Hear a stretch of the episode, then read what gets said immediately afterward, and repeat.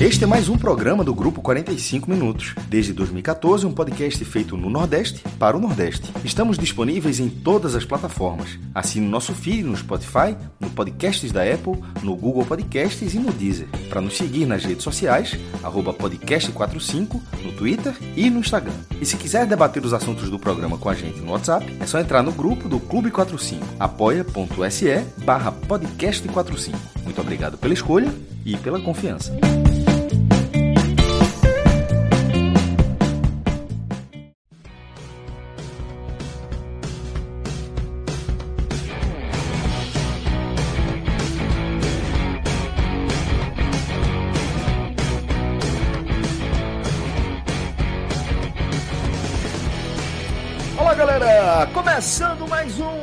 Telecast. Eu sou Celso Shigami, estou aqui ao vivo com o maestro Cássio Zirpoli, com Fred Figueroa e com JP Pereira. Estamos nos canais do Grupo 45 Minutos no YouTube, na Twitch e também no Facebook. Deixo também o meu abraço apertado aqui para você que nos acompanha é, no formato de podcast, tá? Você que acompanha a gente aí dentro da sua cabeça, você que está nos ouvindo ecoar aí dentro e que nos permite é, fazer essa companhia tão preciosa para você. Bom, manda um abraço para essa galera massa que acompanhou a gente ao longo dessa transmissão, dessa nossa cobertura da 38ª rodada. Porque você que está acompanhando a gente só aqui no formato podcast, está ouvindo o programa começando agora, mas na verdade a gente já está com quase três horas de câmera aberta, de transmissão aberta, que a gente começou num pré-jogo ali, antes da 38ª rodada, acompanhamos toda a 38ª rodada ao vivo aqui, em tempo real, e agora a gente já está no nosso tradicional telecast. E eu vou dizer o seguinte, Fred, isso aqui é o nosso abraço, isso aqui é o nosso compromisso com vocês. O que a gente está fazendo aqui não é favor, não. O que a gente está fazendo aqui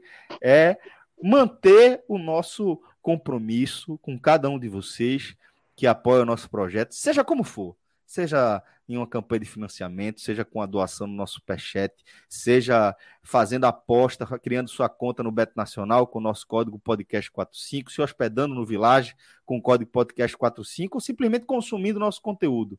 Fred, o que a gente está fazendo aqui é muito massa. Agradeço a você e a todos os nossos colegas que estão nessa jornada com a gente. Muito orgulhoso de estar aqui com a gente conduzindo essa jornada que já vai em três horas, meu nobre companheiro.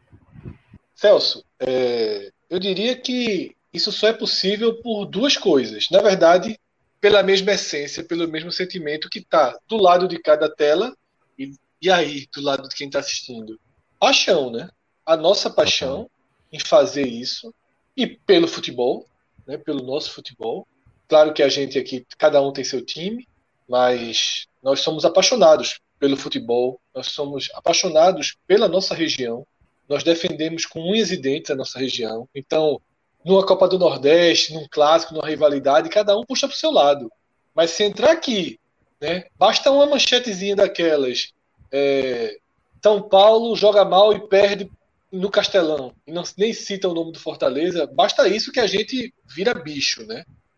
E a gente tem, tem sentido isso nesse debate que aconteceu nas últimas semanas em torno da quantidade de brasileiros na Libertadores. Né? Um debate que passa pelo Fortaleza, mas também me parecia muito direcionado para a América né? e para o Atlético Goianiense. Né? Me parecia.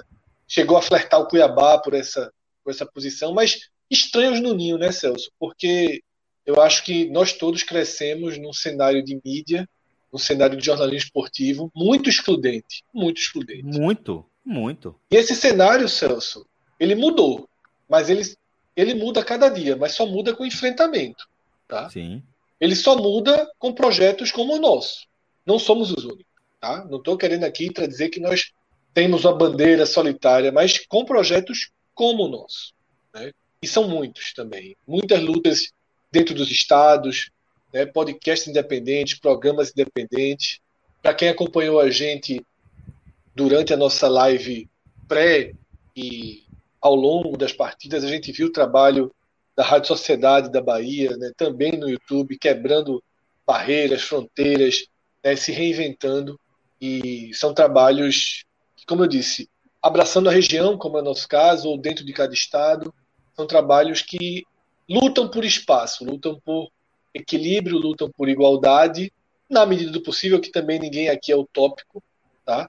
Nós mesmos não tratamos por igual todos os times da região, não damos o mesmo espaço a todos os times da região, mas não é o, o, o critério, né? a base, a, a construção não é a mesma, a essência não é a mesma.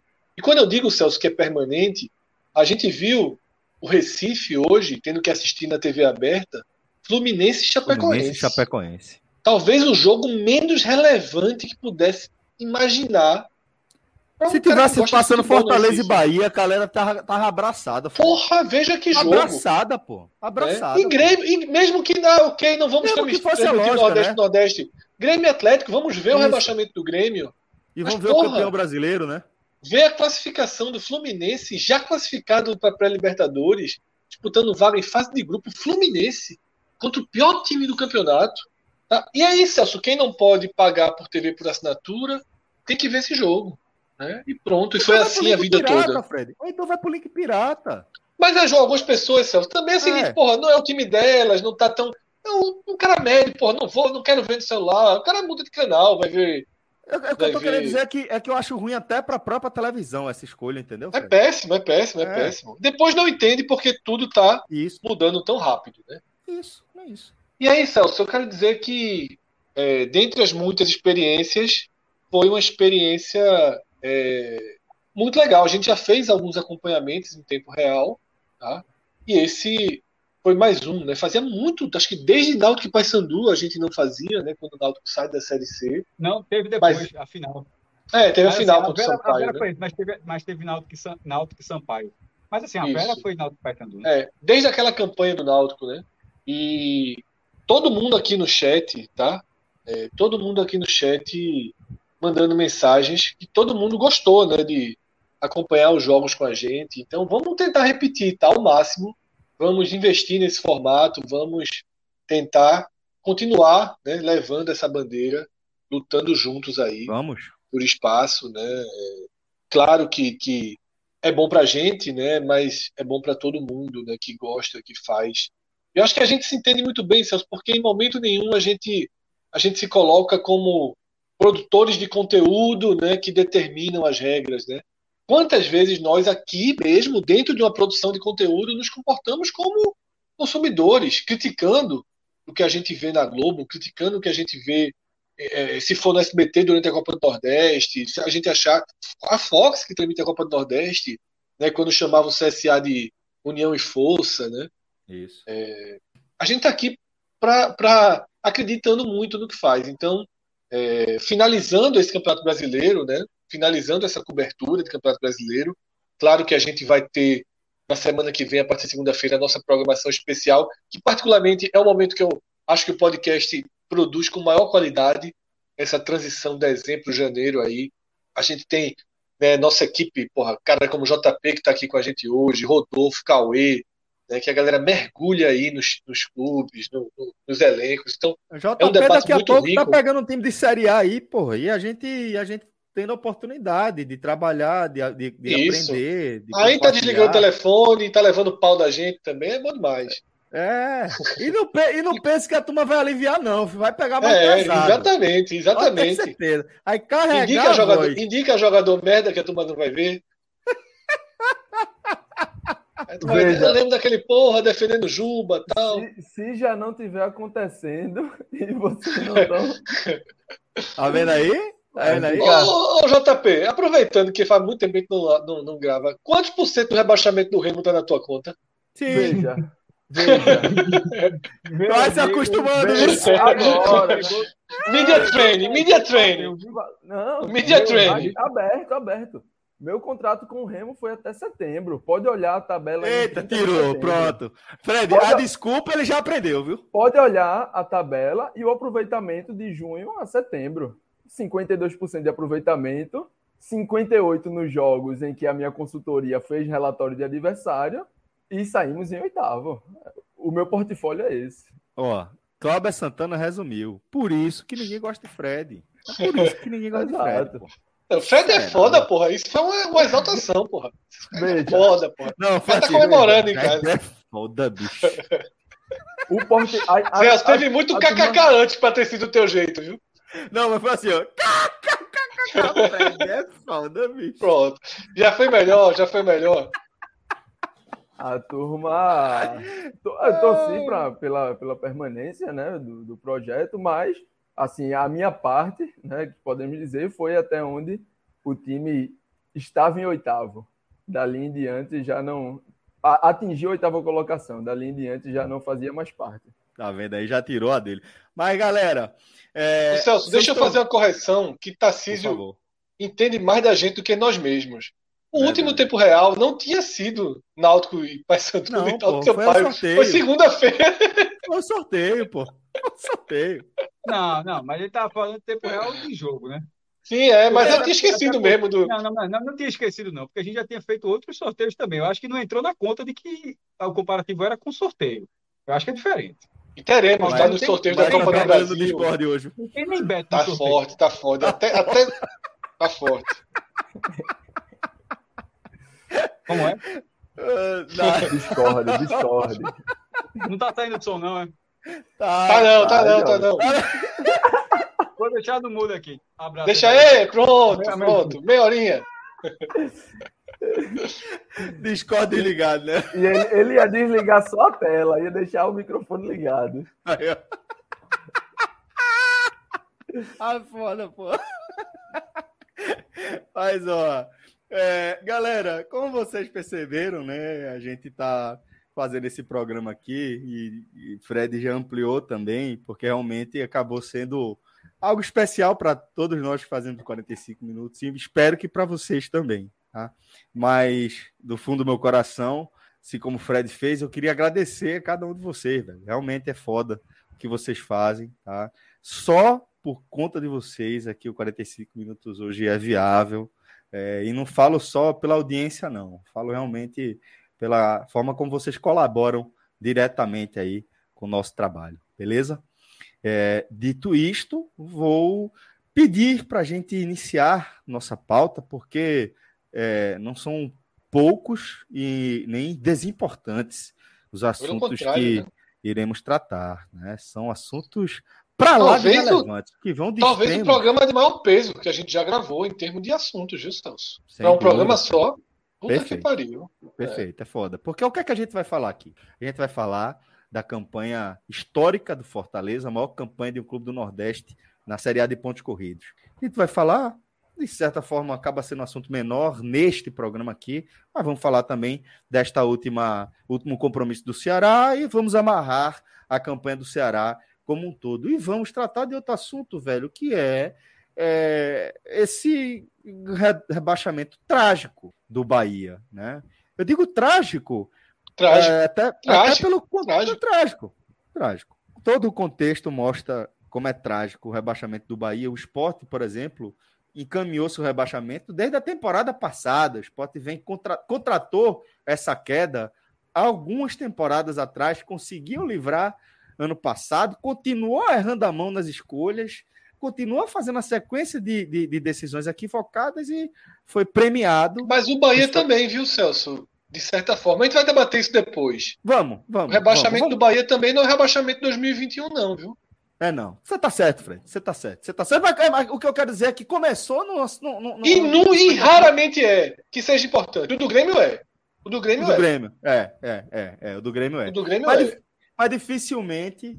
É, é... Ah, até perdi a linha de raciocínio, mas assim, mas, mas de toda forma é um rebaixamento trágico do Bahia. E dito Trágico. isso, concordo, Fred, que é possivelmente um dos programas mais pesados em relação Como a. Como o de 2018 do esporte foi trágico. Foi trágico também. Mesmo foi também trágico. tendo sido contratado. Anunciado. Né? É diferente o de 2000. Esse é um pouco diferente do esporte porque o clube já é outro. Né? Já é um clube mais Série B do que Série A. Não é o caso do Bahia. O Bahia é um clube de Série A. Uhum. O esporte hoje, esse esporte que jogou 2020 2021, jogou para ser 16. Né? Foram dois campeonatos que o esporte jogou o campeonato inteiro para ser 16. Sim. E o Bahia, todos os anos, investiu para ser Metade G10. da tabela, exatamente. E não conseguiu exatamente. ser em nenhum deles, né? É isso, eu acho que essa é a diferença, Fred. A gente vai mergulhar um pouco mais nessa situação do Bahia, mas vamos tentar seguir aqui a ordem da pauta, onde a gente vai falar logo na sequência dessa 38ª rodada da edição 2021 da Série A do Campeonato Brasileiro, que teve o Atlético Mineiro como campeão. Galo conquistou seu bicampeonato depois desse jejum enorme, né? O maior jejum do futebol brasileiro. Mas o Atlético foi campeão com os pés nas costas, né? É, venceu e nesta última rodada é, acabou enfrentando um Grêmio numa situação desesperadora e apesar de o Grêmio ter conseguido sair com a vitória, também acaba como um dos rebaixados. O primeiro rebaixado, né? O primeiro em relação à, classificação da zona de rebaixamento, né? O Grêmio terminou na 17 posição, o Bahia na 18ª, o Sport na 19 e a Chapecoense é, na vigésima posição, superando, entre aspas, a campanha do América Mineiro, do América de Natal, né? Que havia somado somente 17 pontos, mas finalmente larga a cruz o Mequinha. Né? Chapecoense agora o time de pior campanha da história dos pontos corridos, tá?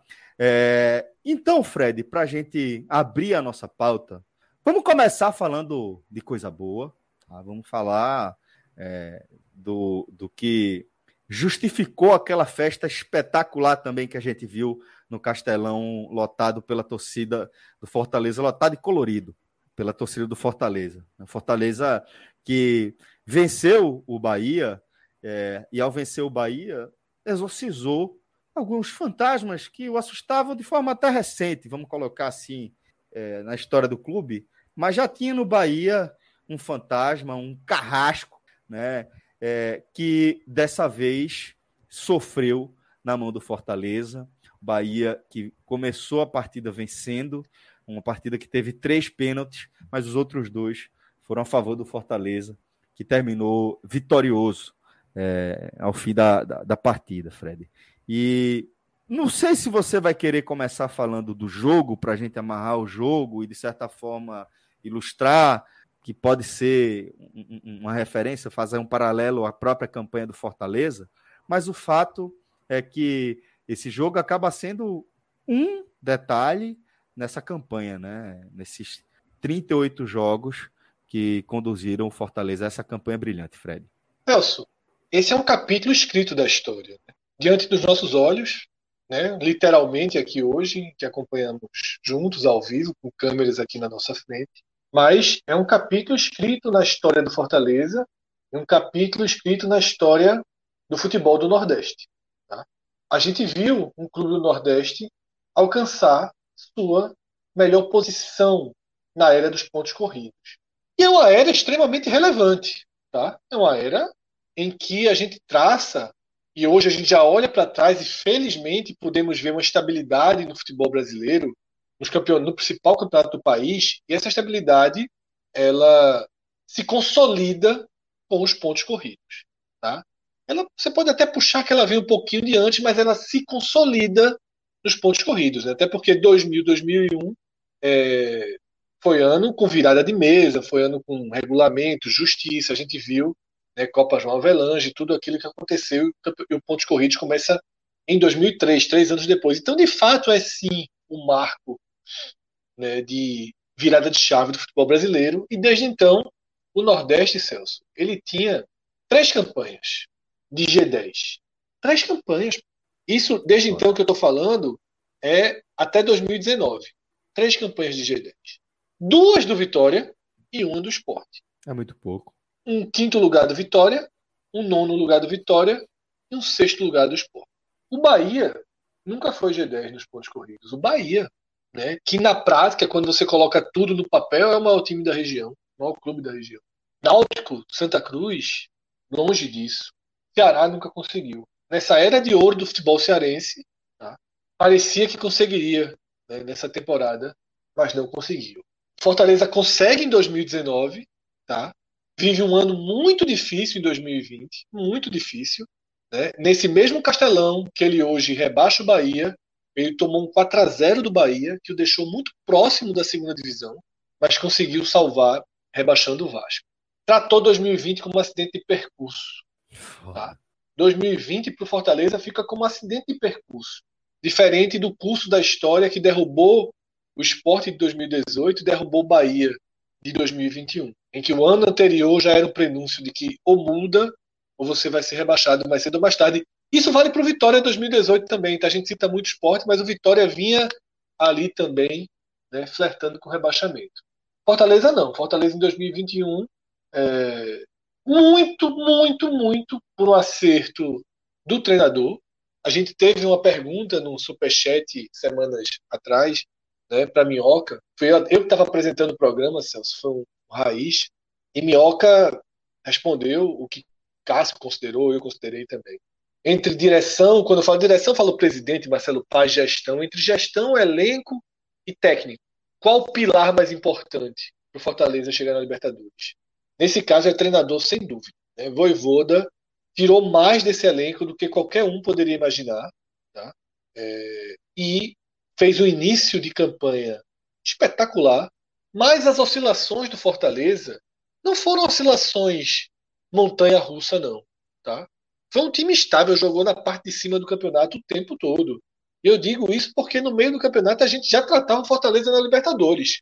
A dúvida é se seria pré-Libertadores ou fase de grupos, né?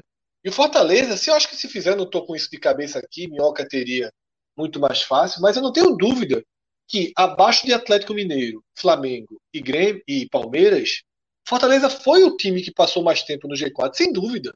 Ele veio perder essa posição para Corinthians há pouco tempo. O Red Bull disputou ali com ele. Não saiu do G6 posicionamento. Vez, Exatamente, não saiu do G6 em nenhum momento. Esteve no G4. Então, essa volta ao G4 na última rodada, ela ainda é carregada de simbolismo. Fortaleza não ascende ao G4 de forma meteórica numa, numa última, numa penúltima e última rodada, de penúltima. Não. Ele acaba recebendo a posição que mais foi dele. Tá? Claro que, que é, teve uma conjuntura, o Corinthians perdeu, não, enfim, pouco importa. Tá? O Fortaleza, ele, nos três últimos programas que a gente fez, ele foi numa escadinha de feitos históricos. Classificou para a Libertadores e isso né, colocando um estado inteiro pela primeira vez na Libertadores, recolocando o Nordeste, né, que desde 2009 não disputava a Libertadores, que desde 88 né, não conseguia, 88, 89, não conseguiu a classificação via brasileiro e que, naturalmente, nunca tinha conseguido uma classificação via brasileiro na era dos pontos corridos, apesar né, de Vitória e Esporte terem tido posições que hoje dariam essa vaga, mas nos, nos respectivos anos ficaram os dois ali né, na, no quase. Então, o Fortaleza ele consegue a vaga, sem precisar entrar em campo, ironicamente, com a vitória do Bahia sobre o Fluminense, ele confirma a fase de grupos, que já é um uma diferença considerável, porque você sai ali de uma fase perigosíssima, que é essa pré-Libertadores. E aí, nessa festa incrível que a gente viu, Celso, é, uma virada, um jogo marcado por pênaltis no limite ali, né? Pênaltis estranhos, pênaltis. É, é, não é aquele pênalti, nenhum pênalti ali foi um pênalti clássico, né? A gente viu um pênalti para o Bahia, em que Boeck faz um, uma trilogia de trapalhadas, vai dando soco no ar, soco no ar. Até acertar ar, na até, cabeça de alguém, né? Do adversário. É, né? acertar o olho de Gilberto. É. É, depois, é, Matheus Bahia faz um pênalti inacreditável, faltando segundos para acabar o primeiro tempo. Né, na, Veja na só, linha... É, vai ser duro para o jogador. Mas é, Andréas Pereira ficou marcado. Né, tem uma diferença muito grande, tá? Entenda, obviamente, traçando paralelo. Estou querendo dizer assim, Fred o lance do Matheus Bahia, para mim, no jogo, o Bahia caiu por várias coisas que você já está abordando. No jogo hoje, caiu por causa do lance, por causa desse primeiro pênalti. É. E aí vem o segundo pênalti, né? Num segundo tempo muito aberto, né? A gente que estava fazendo a live, a gente vinha dando a notícia, olha, o Juventude mudou o jogo lá. Tá? A gente acompanhou os jogos em tempo real. Eu estava com Juventude aqui na minha tela. Teve um momento que eu mudei para Juventude na tela principal. E eu fui dando as notícias. O Juventude está apertando. O Juventude passou a ter escanteio o tempo todo. O Juventude tem possível pênalti. O Juventude, o Juventude, Cássio fez milagre. E aí, porra, o Bahia entendeu que precisava do gol. Né? E o jogo foi ficando aberto, mas ele não foi decidido em contra-ataque, foi decidido em outro pênalti. No limite ali, um pênalti de VAR.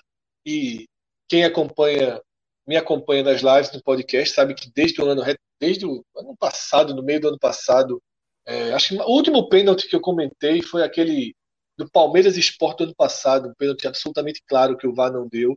E a partir dali eu falei que eu não comentaria, não comentaria mais, não é por ranço, não é por chatice, não é por nada. É simplesmente por não saber responder. Né? Eu nunca sei mais, Celso, quando é pênalti e quando não é pênalti. Não, não dá para saber não, Fred. Não dá para é, saber a gente, não. A gente tenta dizer o que é que aconteceu. E aí a gente, a gente explica o que é que aconteceu.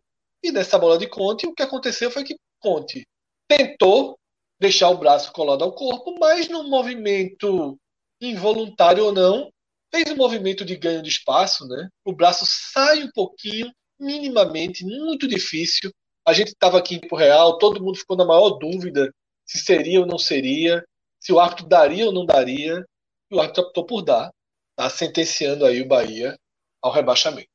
E o Bahia, depois disso, né, teve uma chance e nada mais. O jogo, o Celso, é o que menos importa. Porque não é por esse jogo que o Fortaleza está na Libertadores, não é por esse jogo que o Bahia ele foi não rebaixado. Então, é. É, agora traz um peso, carrega um simbolismo, Celso, histórico, violento, né? Porque não só o Fortaleza foi para a Libertadores, não só o Bahia foi rebaixado. Isso aconteceu num mesmo jogo, tá? num castelão lotado, que fez uma festa espetacular, uma festa de time grande, uma festa de torcida de time grande, tá? e que simboliza né, a melhor campanha da história do Nordeste nos pontos corridos, mas simboliza também a era do futebol cearense, tá? porque o esporte também caiu. E, porra, poucas coisas podem ser tão simbólicas do que Bahia e Esporte caírem no mesmo ano, com os dois cearenses ficando na Série A. Porque a gente já falava em protagonismo. Tá? A gente já falava em protagonismo. Quando o esporte volta em 2020 para a Série A, o protagonismo não é o esporte Bahia. O protagonismo é Bahia, Ceará e Fortaleza. Quando vem para 2021 e o esporte permanece, mas mesmo permanecendo, o esporte não é alçado a protagonista do Nordeste. Teve uma matéria de algum veículo nacional que citou o Nordeste, o exemplo, citava três clubes. Não citava o esporte, mas citava o Bahia. E esse jogo tira o protagonismo do Bahia né, e deixa o futebol cearense sozinho né, na Série A. Triste, porque o Nordeste coleciona rebaixamentos em todas as divisões, gente vai fazer um programa sobre isso. 2021 é para pagar, é horrível, é para corrigir. O Nordeste perdeu espaço. Né?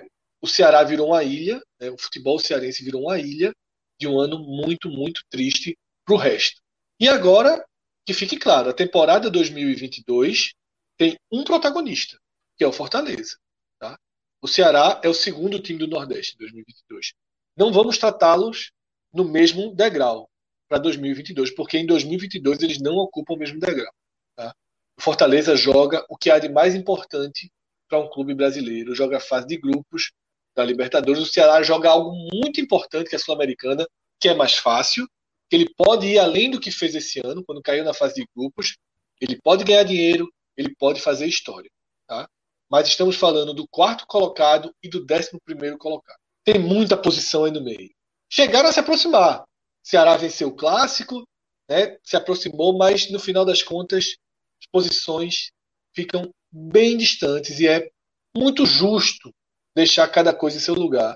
É mais do que merecido tratar o Fortaleza como protagonista.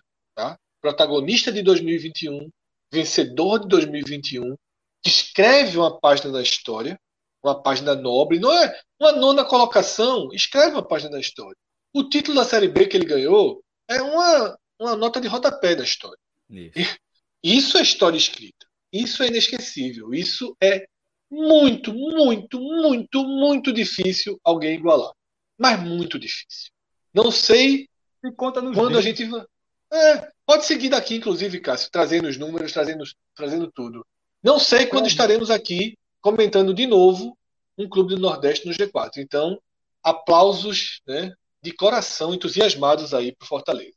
Eu disse naquele dia, eu botei aí, se, se, se não tivesse não tivesse sido o início, porque assim, vai que é um início. O Fortaleza deu, fez, fez, ficou em quarto agora, de repente quinto ano que vem, quarto daqui a dois anos, enfim, engata uma sequência de feitos enormes. É muito difícil. Supondo que não seja isso, que seja o que costuma acontecer nos clubes desse patamar, o patamar que a gente acompanha mais, onde você consegue campanhas expressivas em determinados momentos. É muito, vai demorar muito para acontecer novamente. Como demorou muito para acontecer dessa vez. A última vez, essa primeira, é a primeira vez na história dos pontos corridos que isso acontece.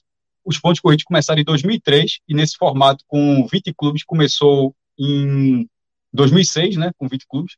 Desde 2003 já, é, já era pontos corridos, mas era 24 clubes. Aí foi sendo foi, foi tendo a redução até chegar a 20. É, e a última vez tinha sido com Vitória, que ficou em terceiro lugar naquela época que o Campeonato Brasileiro você jogava o turno completo, não era ida de volta, você jogava o turno de ida e avançavam os oito melhores para ter quartas de final, semifinal, e o Vitória parou na semifinal contra o Atlético Mineiro e terminou em terceiro lugar, isso em 99. Aí, se você for. Veja só, de 71 para cá, na, na história do Fortaleza, essa é a terceira vez. É, no Campeonato Brasileiro, porque ainda teve os dois vices da Taça Brasil. E sobre o Fortaleza, Fred, está passando até batido, mas tem que ser dito que o Fortaleza ficou no G4 da Série A e da Copa do Brasil, viu? isso, e isso sim também é a primeira vez que acontece na história do Nordeste. Isso nunca tinha acontecido. E nessas duas competições, de o time chegar no G4 nos dois torneios. E no caso da Copa do Brasil, foi largando lá na primeira fase. Mas falando da Série A, isso de 71 para cá, onde era mais difícil que na Taça Brasil, e na Taça Brasil, é, todos os grandes do Nordeste chegaram, menos o Vitória, mas todos os grandes do Nordeste chegaram. O Bahia foi campeão uma vez, duas vezes vice. O Náutico chegou cinco vezes na, na, entre os quatro, uma delas sendo vice. O Fortaleza foi vice duas vezes. O Sport sempre finalista uma vez e o Ceará sempre finalista uma vez. É, Sport 62, Ceará em 64, Fortaleza 60 e 68, Bahia 59, 61 e 63 e o Náutico em 61, 65, 66, 67, 68. Será que foi isso? É, é um negócio assim, uma sequência gigantesca. É, mas de 71 para cá, quando o campeonato ele passa a ter fases maiores, onde, inclusive, o, o campeonato está unificado, a gente toda vez fala isso, mas veja, veja só, a própria CBF tratou como 50 anos do Campeonato Brasileiro, certo? Então, assim, também tem um pouco de, de, de ser dito que o Campeonato Brasileiro começou em 71. Esse campeonato foi celebrado como os 50 anos do Campeonato Brasileiro, que é unificada a Taça Brasil Roberto Gomes Pedrosa. De 71 para cá, a gente teve o Santa Cruz, que quando chegou no quarto lugar, em 75, foi celebrado como a primeira grande campanha do Nordeste na primeira divisão, porque era considerado naquele recorte. É, Aí depois pula para Esporte Bahia, no final dos anos 80, 87, 88. O próprio Bahia semifinalista em 90, o Vitória vice 93 e semi 99. Ou seja, Santa, um, Esporte, um, Bahia, um, outro, dois do Bahia, um do Vitória, um do Vitória seis vezes. Essa é a sétima vez em 50 anos. E que, na verdade, são 58 edições, tá? Porque comemoraram meio errado esses 50 anos. Porque o campeonato começou em 71, a 50 edição, completou 50 anos esse ano, mas a 50 edição foi a de 2020. Então, em 51 edições do Campeonato Brasileiro, essa é a sétima vez que o Nordeste, que já foi representado por todos os seus estádios, já foi representado por dezenas de clubes, mas foi a sétima vez que o Nordeste ficou entre os quatro melhores do Campeonato Brasileiro. Então, é óbvio que é muito raro. É, é assim, a gente está falando que em 30 anos, essa é a terceira vez.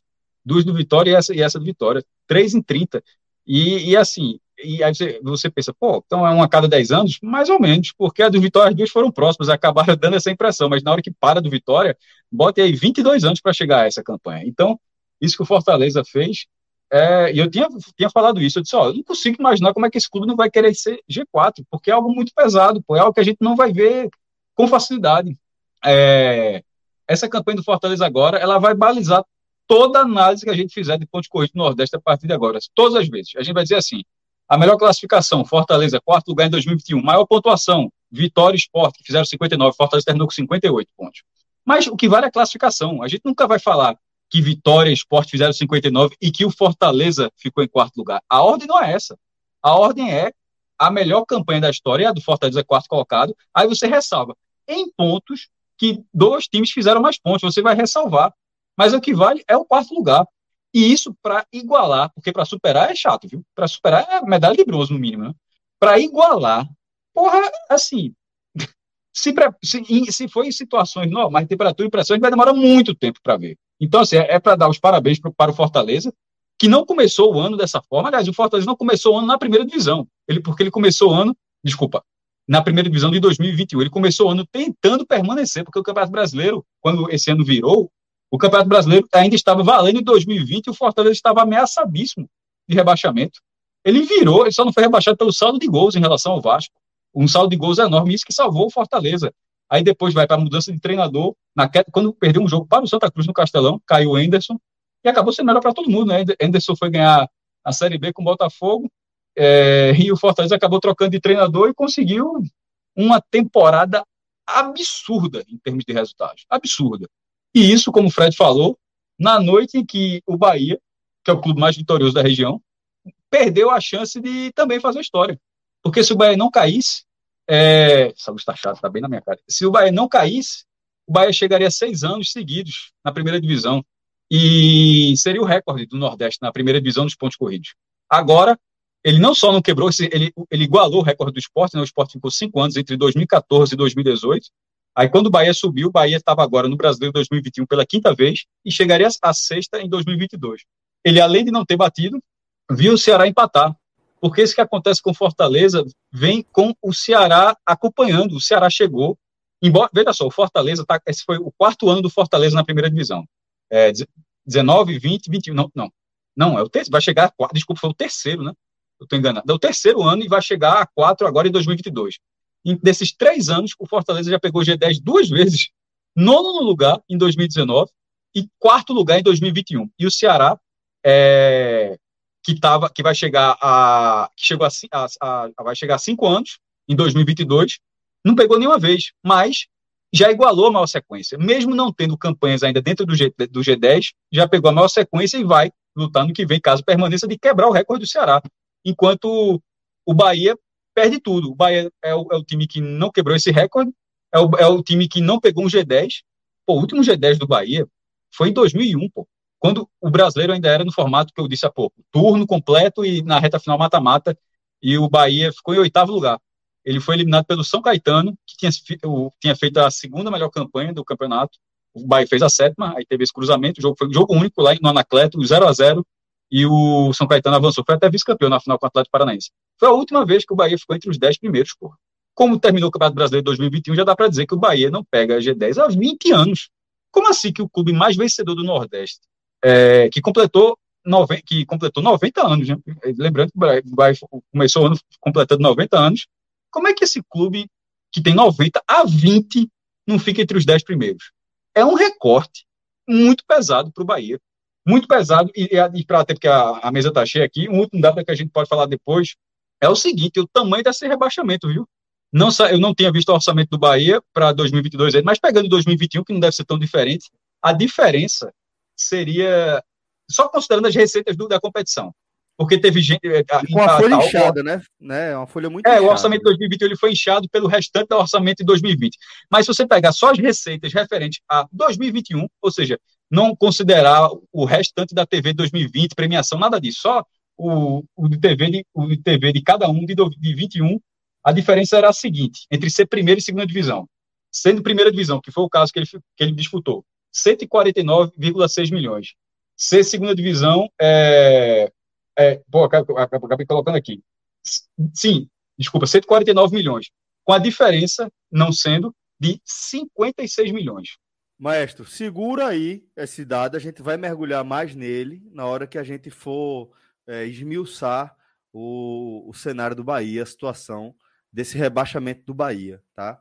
Deixa eu trazer nosso querido Tiago Minhoca, que agora é, soma também aqui a, a, nossa mesa, né, o nosso debate. Minhoca também trabalhou na cobertura é, desse clássico. Né? Então, Minhoca, é, assim como fizeram o Fred e o Maestro, queria que você fizesse um, um resumo tá, do que é, acaba sendo a importância dessa campanha do Fortaleza, no cara. Pois é, fala Celso, galera, é, todo mundo, né? Acabei, acabei de chegar assim a um Seja bem-vindo. Então tô, eu estou meio ofegante aqui porque eu sou eu sou um atleta, você sabe muito bem disso, né? E, e atleta é, subir uma escada é praticamente um grande desafio. E, e olha que você mora no térreo, né? Não, no segundo andar. Vamos, vamos ser justos. Ou seja, Segundo subiu e não tem 32 elevador. andares. Não tem elevador. 32 Não, andares. não é o apartamento de, de Cássio Cardoso que é de 90 andares e ele chega de helicóptero, né? Que nem ele- elevador ele pega, por exemplo. Veja, não, não Mas invoquem Cássio Cardoso, não, viu? Mas vamos lá, cara. É, pois é, né? essa é foi uma partida que, que o Fortaleza tinha, né? Assim, desde o primeiro minuto tinha o interesse de vencer. Só que a gente falou aqui também da outra vez. Eu lembro que até o próprio Fred também chegou a falar sobre isso. é, se o Fortaleza perdesse, não era porque está entregando para o Bahia, como também algumas pessoas falaram que entregou para o Cuiabá, é pela bola jogada do Fortaleza. E curiosamente, o jogo poderia, né? A permanência do Bahia poderia ter, ter gar- sido garantida graças a um personagem que foi um personagem do jogo de ida, que foi Marcelo Boeck, né? Marcelo Boeck falhou muito no primeiro jogo e o, e o Fortaleza conquistou a vitória de hoje. Então, assim, uma campanha que mostra né, o quanto o Fortaleza é, foi muito bem no campeonato. Claro que o segundo turno do Fortaleza, em termos de desempenho, e não só resultado, mas desempenho, foi abaixo do que foi o primeiro turno. Mas a gente tem que considerar que é uma equipe que tem ali um elenco limitado, um orçamento em termos de custo-benefício.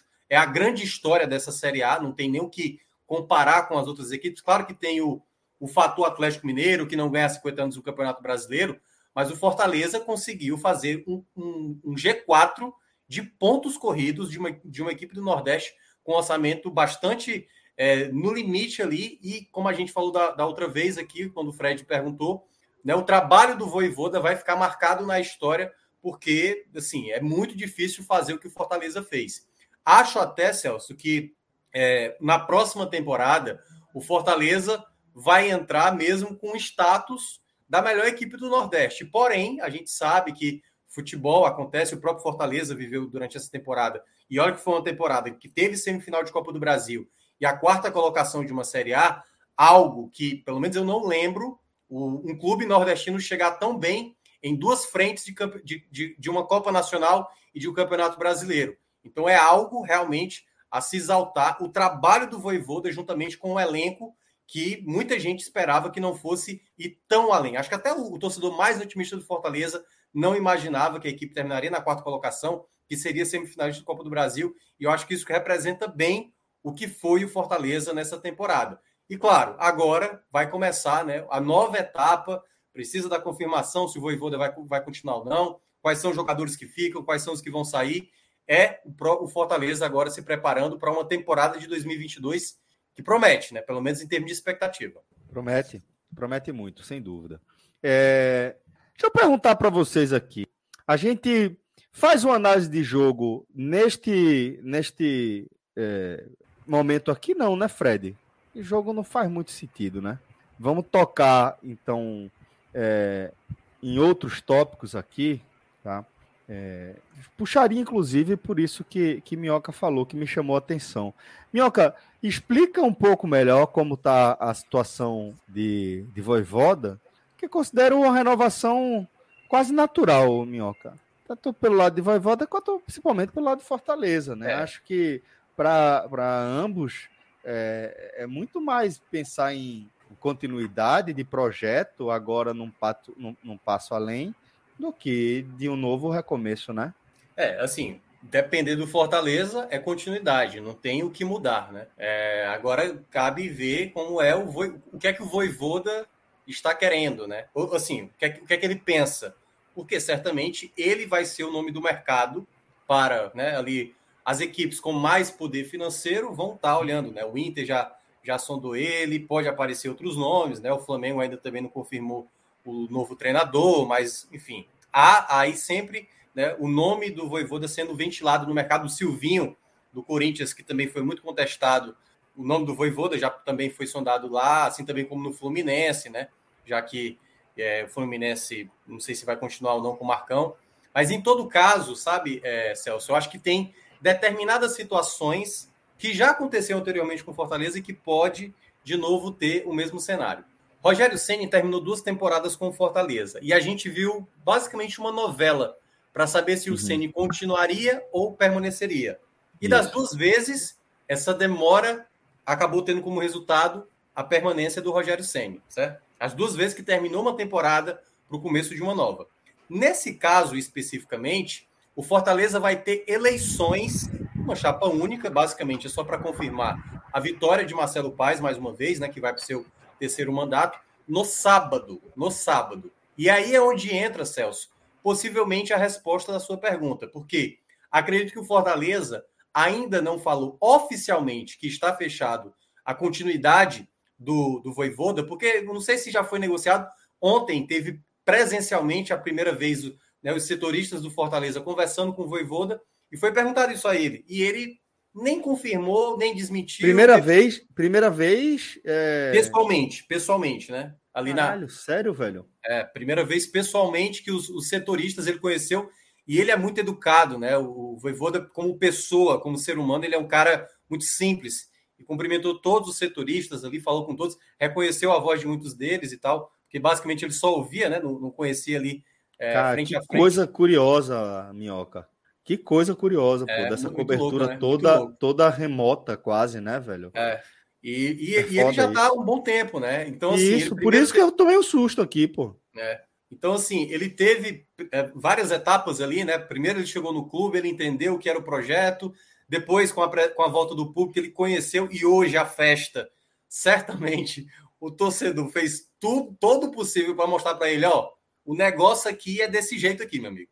É festa, é mosaico, é vibração e dizendo para o treinador fique que você vai ter todo o apoio que a gente for é, colocar para a próxima temporada. Então, assim, nesse aspecto, o Voivoda chegou a mencionar na, na, na, coletiva, assim, ele não chegou a mencionar, né? Nem algo positivo, nem algo negativo, na ideia de que se vai permanecer, se vai ficar olhando na visão do torcedor, né? Que a permanência, no caso, é o algo positivo. Só que vamos esperar até o final de semana, que é quando vai sair a confirmação da chapa vencedora, que é a única que está concorrendo, que é a de Marcelo Paes. E com a confirmação, aí eu acredito que a gente vai ter a confirmação do Voivoda, que aí possivelmente deve ter um aumento salarial, deve ter um aumento de multa, possivelmente. Né? O próprio Voivoda deve é, fazer algum tipo de marketing, o próprio Rogério Ceni e todas as vezes que também o Fortaleza renovou o contrato com outros atletas, fez toda uma estratégia de marketing para é, é, é, passar a informação, né, confirmar a, a, renovação de contrato. Então, tudo indica que no final de semana, e no mais tardar no começo da próxima semana, devemos ter a confirmação do Voivoda. Eu vou ficar é, surpreendido, de certa maneira, se o Voivoda não, não continuar. Pode acontecer, não acho que é impossível, mas eu vejo, pela maneira como o Voivoda já pensou muitas coisas no Fortaleza, e principalmente essa vitória e algumas coisas que aconteceram nas últimas semanas, acredito que ele vai continuar com o Fortaleza para a temporada de 2022. Bom, daqui a pouco a gente vai com o JP, tem uma pergunta para ele sobre o sistema de jogo do Fortaleza, mas a gente recebeu algumas mensagens aqui, alguns superchats, eu vou ler um aqui para Fred, inclusive, é, de Lucas Ribeiro, falando direto dos Estados Unidos de Wisconsin. É, tô com delay. Fred, quando você fala do esporte, aí muda o contato. Eu não entendi exatamente isso, mas depois ele fala: bora Fortaleza, em Wisconsin, muito feliz com o meu leão. Subam, que subam pelo menos dois ano que vem.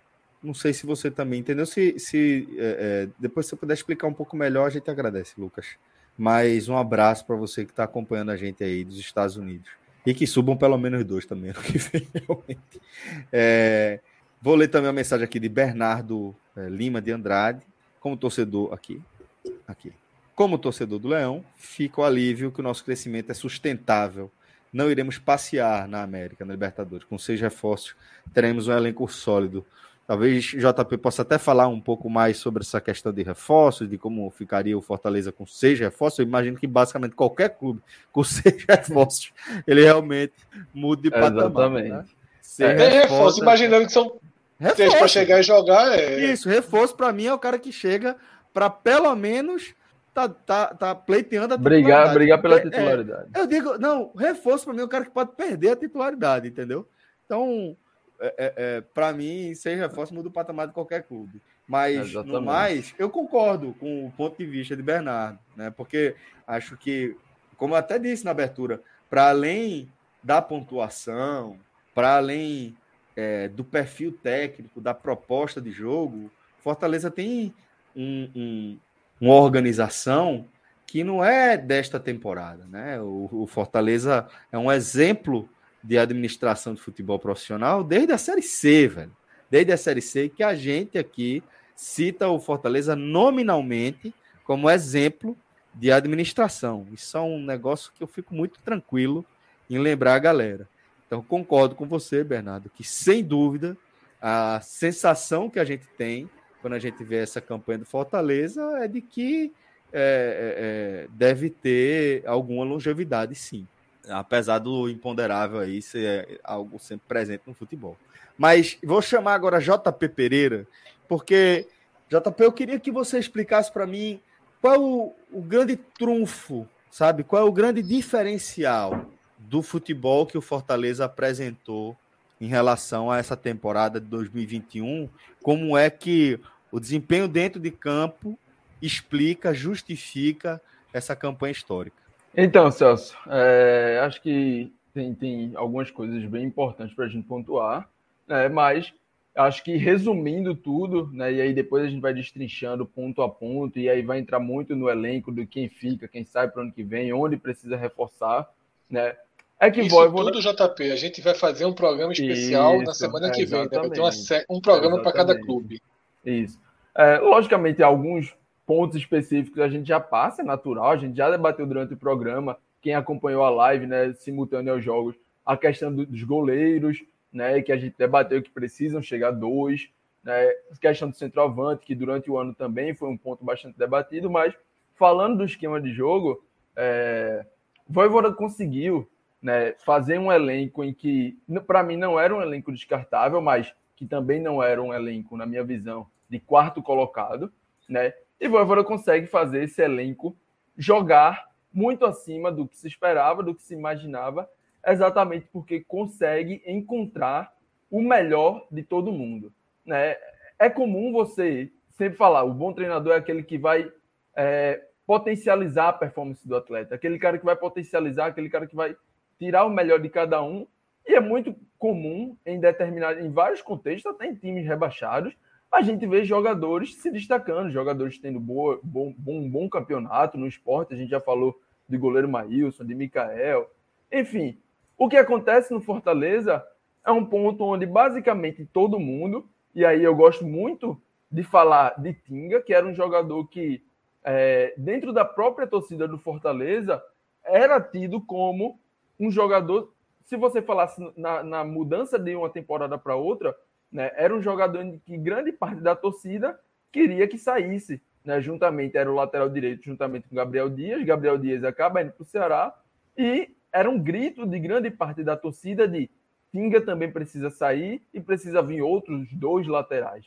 E Voivoda consegue encontrar, né, com calma, com tempo, porque vale lembrar, ele Voivoda é, Anderson é demitido após a semifinal da Copa do Nordeste, né, e aí depois Voivoda, depois de algumas semanas, acaba chegando ainda com o estadual em disputa, onde no estadual ele não faz grandes mudanças, né? Vale lembrar que o time é campeão jogando com a base né, do 4-3-3, ali 4-2-3-1, que vinha sendo implementado por Henderson, né, já era o que já era mais acostumado com o time, mas esse laboratório, esse tempo, serve exatamente para ele conhecer em treino, que é importantíssimo, e em jogo, né, que para algumas pessoas é mais importante ainda, de você ter esse laboratório, de saber, poxa, eu posso contar com esse cara aqui, eu posso contar com esse cara ali. Pikachu vai ser um ponta, vai ser um lateral. É, Tinga vai servir para continuar na Série A. Os laterais, Crispim, onde é que vai encaixar? Ederson, né? Jussa, quem é que joga? Tite, que é um cara de qualidade técnica, mas é um cara já de idade um pouco mais avançada, de um vigor físico em queda, podemos dizer assim. E aí ele consegue, após conhecer tudo, após o laboratório, após o tempo, e é bom, é bom pontuar. Nem sempre o tempo, né, de você deixar o treinador vários jogos no cargo, vai resolver tudo. E aí tem que sempre pontuar o tempo junto com a competência do treinador enxergar cada ponto, em enxergar cada jogador. No brasileiro, ele traz essa novidade. E aí, esse fator de chegar no brasileiro com a novidade de um esquema novo, de um esquema que virou com três zagueiros, de um esquema onde Pikachu virou um ala por um lado, onde Crispim, mesmo sendo destro, passou a atuar como ala pela esquerda, né? essa perna invertida, digamos assim, mas foi dentro do modelo de jogo onde Voivoda conseguiu encontrar, conseguiu tirar o melhor de Ederson, que para mim não seria é, é, errado estar entre os melhores da competição, estar na seleção da competição, né? Conseguiu encontrar no momento em que o time tinha dificuldades com camisa 9 e também com pontas, porque ninguém sabia, David vai jogar na ponta, aberto, vem por dentro, Robson aberto. Ele encontrou um esquema com dois atacantes, onde um poderia estar um pouco mais fixo e o outro com mais movimentação, mas ambos poderiam ter essa movimentação, essa troca de posições, né? E aí ele é, posições onde a gente questionava, onde a gente tinha dúvidas, né? O centroavante, o lateral direito, aqui, ali, o ala esquerdo, quem vai ser, vai ser Carlinhos, que acabou até emprestado para o Botafogo, vai ser Bruno Melo. Posições onde tinham dúvidas, Voivoda encontrou a maneira de cobri-las, de algumas como laterais, deixando de existir os laterais para potencializar a utilização de alas, né? E o centroavante tendo o encaixe com um jogo de aproximação e mobilidade, né? Dentro dessa equipe, é, que conseguiu exatamente esconder né, essas, digamos assim, falhas na montagem. Então, além do esquema, ele consegue potencializar as características de cada um, né, onde Felipe foi importante no decorrer da competição, onde Ederson, para mim, foi um pilar da equipe, onde Jussa pôde entrar, às vezes, pelo, como um zagueiro pela esquerda, às vezes como um volante.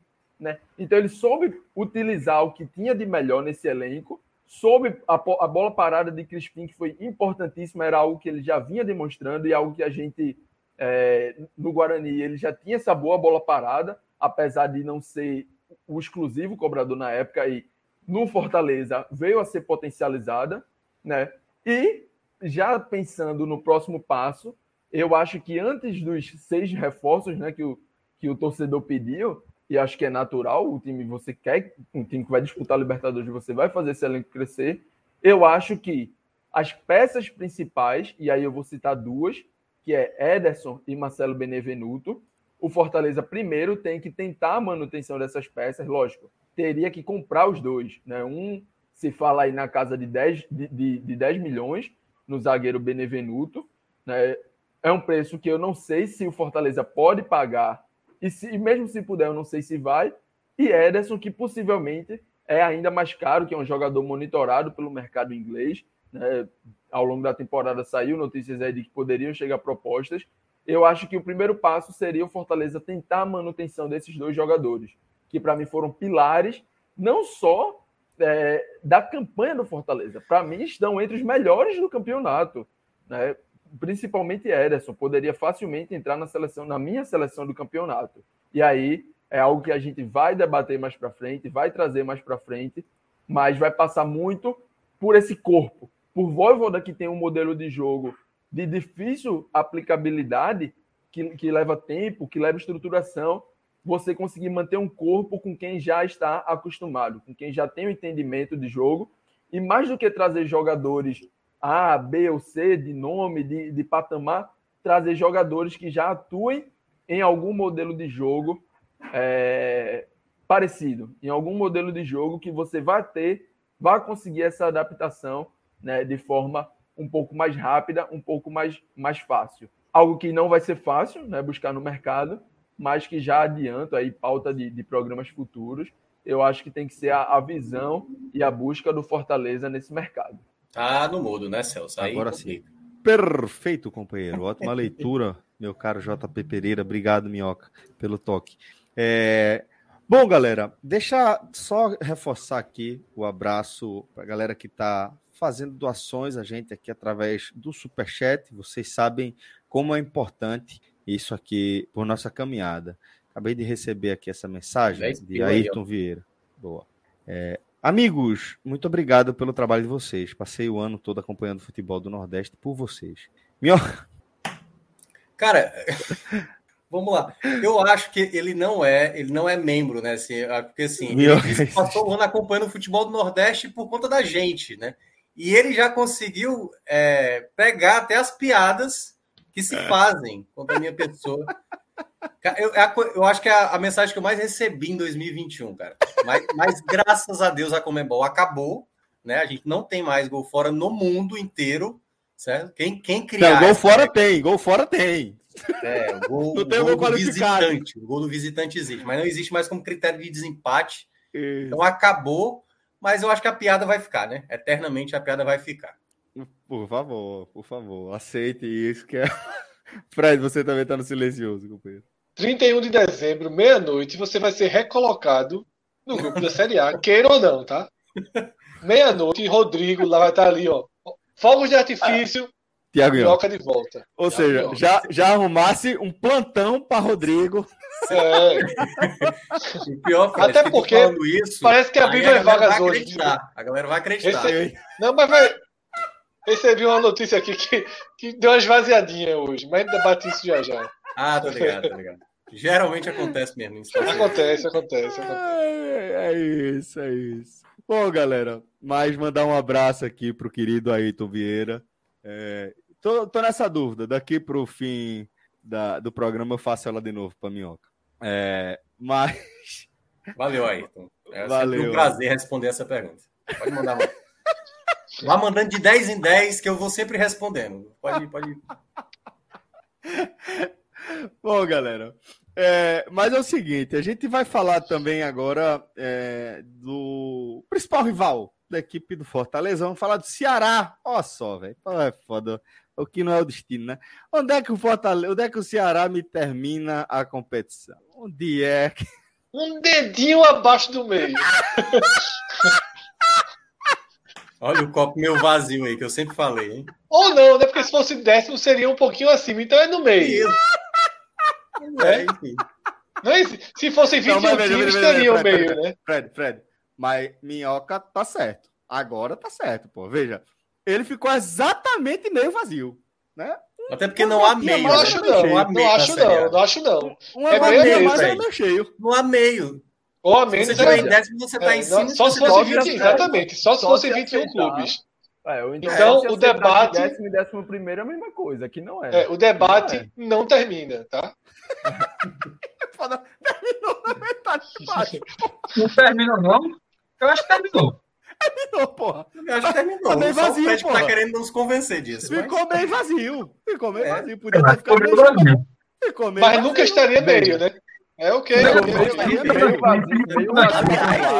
Aliás, não é? O copo tá no meio, isso é certo. É. Mas tá já tem torcedor, torcedor do Ceará não tá assistindo não. Né? Foi pior para todo mundo, porra. Foi pior para todo mundo. O Ceará ficou na colocação é. baixa e foi rebaixado. É, Mas... Guti era oitavo, Guti era oitavo, oitavo. Não, não, não, foi muito pior para Guti, foi rebaixado. Só, só teve um ganhador aí, Thiago Nunes, que chegou ali Tipo, ainda brigou até o final e saiu a Libertadores. Fez a fumaça e Thiago Nunes teve aproveitamento melhor do que Guto Ferreira. E eu, eu, eu alertei, eu alertei quando o Guto Fred, Ferreira. Fred, larga Gutinho hoje. Não, hoje não. não. Hoje não, hoje não. Quando, quando o Guto Ferreira, quando o Guto Ferreira saiu do Ceará, eu falei, é oitavo, mas é aproveitamento de décimo primeiro colocado. Na época eu cheguei a falar sobre isso. Porque era a menor, menor segunda menor pontuação, terminando ali na 18 rodada, de uma equipe com a pontuação que o Guto deixou. Então, não era, não era ali uma, um aproveitamento de quem estaria numa zona de Libertadores até o final do campeonato. Tanto é que se você reproduz o que o Guto Ferreira fez, se ele fizesse a mesma coisa, ele estaria, acho que até na 12 colocação e não na 11 colocação. Mas, dito isto, e trazendo, porra do caralho, trazer esse tema de volta, é, esse tema de volta aqui para nossa resenha, é porque a gente realmente vai falar do Ceará, né? É, e, e, o fato é que o Ceará não conseguiu o improvável né, de garantir uma vaga na Libertadores nessa 38 rodada. É, é, é, se a gente for falar, assim, essa, entre aspas, perda dessa vaga, ela vai ser explicada em 38 rodadas. Mas se a gente for falar mais recentemente, vai ser é, é, o jogo contra a América, né? Acaba pesando muito ali é, para isso que a gente viu hoje de o Ceará não conseguir o improvável, deu a lógica e o Ceará não conseguiu vencer a equipe do Palmeiras, o Palmeiras sub-20, diga-se, né? mas ainda assim a equipe do Palmeiras. Então, Minhoca, queria que você falasse para a gente, né? Que é que, que, é que, qual a análise que a gente faz é, dessa jornada do Ceará ao longo da edição 2021 do Brasileirão, companheiro. É, tem uma, tem uma coisa aí que eu acho que independe do, do Guto e do Thiago Nunes, né? Cada um, cada um fez o seu trabalho, tendo seus defeitos e suas qualidades, mas algo nesse Ceará foi comum ao Guto Ferreira e ao Thiago Nunes, né? Cada um basicamente pegando um turno, né? O Thiago Nunes chegou a pegar 20 jogos porque acabou tendo que fazer o jogo contra o Palmeiras, que o jogo do Palmeiras foi adiado.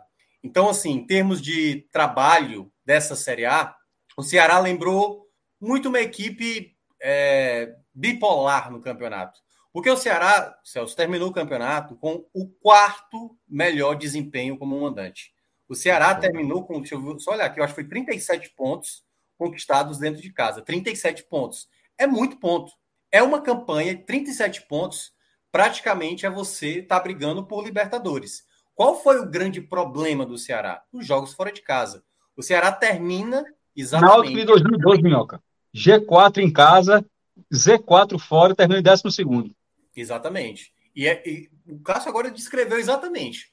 Uma equipe que consegue fazer um ótimo desempenho em casa, tendo a campanha que o Ceará fez, principalmente nessa reta final, quando o Thiago Nunes assumiu e a equipe conseguiu ter sequências de vitórias. Porque com o Guto Ferreira, a equipe até vencia, mas o, com o Guto Ferreira, o Ceará não conseguiu fazer dois jogos seguidos com vitórias. Com o Thiago Nunes, passou a ter essa possibilidade. Mas era onde entrava o mando de campo, principalmente, como fator positivo. Então o Ceará teve um ótimo desempenho em casa e um desempenho horroroso fora de casa, que não é novidade. É bom lembrar. Se o Ceará tivesse, eu não sei se era pontuado ou vencido esse jogo contra o Palmeiras, seria a segunda melhor campanha do Ceará dos pontos corridos jogando como visitante. Isso considerando 2010, 2011, 2018, 2019, 2020, que foi a melhor campanha do Ceará como visitante, e essa de 2021. Ou seja, o Ceará ele tem um histórico de um péssimo desempenho jogando fora de casa e termina o campeonato sem vencer um jogo sequer jogando longe da Arena Castelão. Venceu como visitante, mas foi o clássico, né? A goleada que fez 4 a 0 sobre o Fortaleza. Mas terminar o campeonato sem vencer Chapecoense, sem vencer o Esporte, sem vencer o América Mineiro, sem vencer o Cuiabá. E eu estou citando essas equipes porque essas equipes, quando o Ceará enfrentou essas equipes, eram equipes que viviam um momento mais fragilizado. Não eram equipes que estavam vivendo uma recuperação, como, por exemplo, o América Mineiro, que o Ceará enfrentou na, na rodada passada. Quando enfrentou o América Mineiro lá no primeiro turno, que foi até a última partida do Guto Ferreira, o Ceará fez uma partida pavorosa.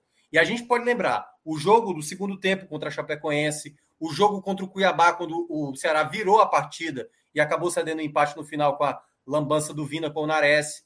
É, jogo, o jogo contra o esporte, que eu acho que foi o jogo da Série A, o único que terminou sem nenhuma finalização do gol, nem de esporte e nem de Ceará. O esporte vivendo aquela, né, aquela coisa frágil do, do setor ofensivo. E o Ceará também não fez a menor questão de agredir é, de maneira contundente o, o esporte, só teve uma chegada do, do Rick. Então, assim, a campanha fora de casa ela foi o que mais prejudicou o Ceará nessa possibilidade de modificar. Porque, e aí para terminar né, essa, essa minha análise, eu, eu consigo dividir ali dessa responsabilidade dos jogos de fora de casa, é, mesmo apresentando um desempenho abaixo, tanto com o Guto como também para o Thiago Nunes, mais no primeiro turno.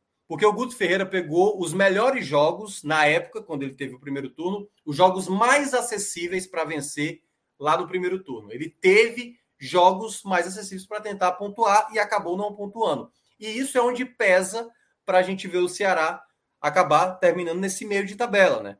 Somou 17 empates no total, recorde de empates, igualou de 2010, né? O Ceará é, de 2010 também empatou 17 vezes e é o maior registro até então dos pontos corridos com, com 20 equipes, é a maior quantidade de empates registrada.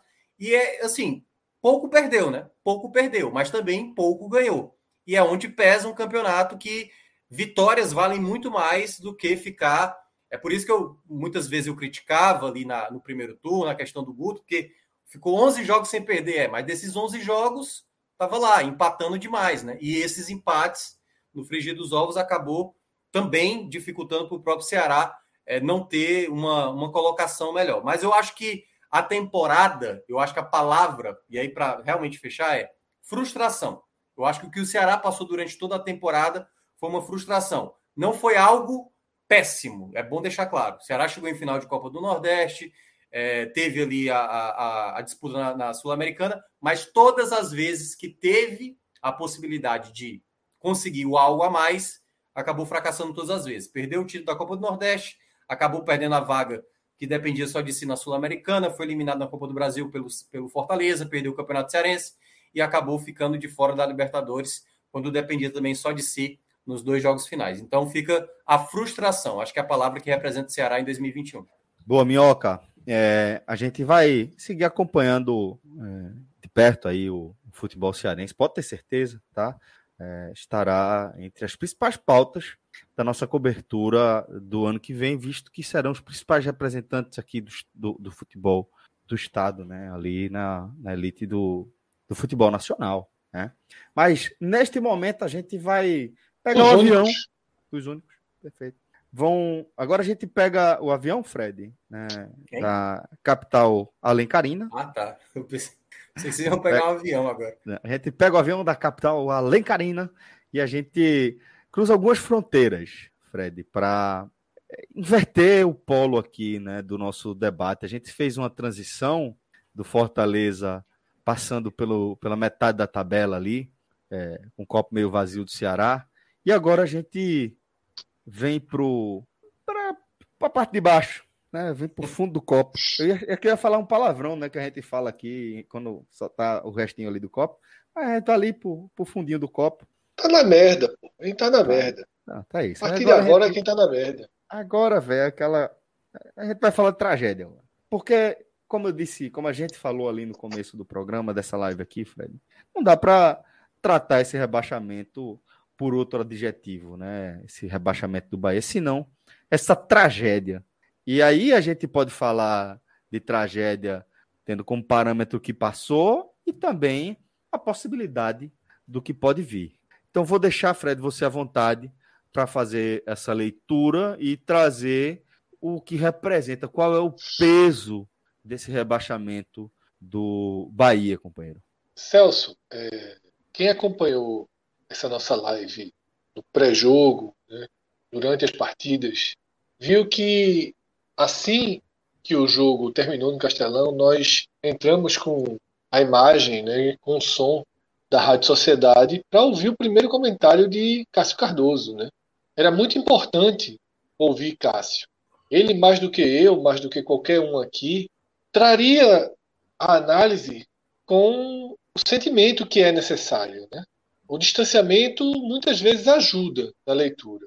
Em outros momentos, o sentimento né, ele também é importante na leitura. Não existe Às fórmula traduz mágica. melhor, né, Fred? Não existe fórmula mágica, Celso. Às vezes a frieza, o distanciamento ajuda, às vezes o quente, às né, o, aquilo que pulsa dentro da gente também, também ajuda. E Cássio Cardoso é um cara que sabe muito bem equilibrar as duas coisas.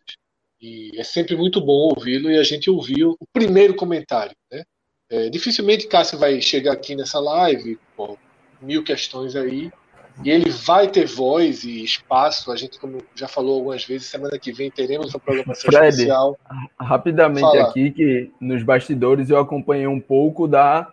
Belintani deu uma entrevista coletiva, né? E para vocês terem noção, no meio da coletiva, o, o, narrador, que eu esqueci o nome agora, Fabrício, eu acho. Né? Fabrício, acho que é Fabrício é, Cunha. Corta a coletiva, dizendo que estava tendo náuseas com o que Bellintani ia falando, e em seguida Cardoso entra com, com a metralhadora necessária, né? e que nem se compara ao primeiro comentário. Então, assim, é, vai ser importante a gente ouvi-lo novamente, né? interessante ouvir alguns pedaços, é, anotei alguns pedaços aqui da coletiva de Bellintani, é, tá com tá tudo com o Celso aí e, vai ser vão ser pontos importantes de se debater, alguns pontos importantes. Bem importante. Mas pode seguir, é, Fred, mas pode seguir. Bem aí. importante, Foi ótimo, essa, é, Perfeito.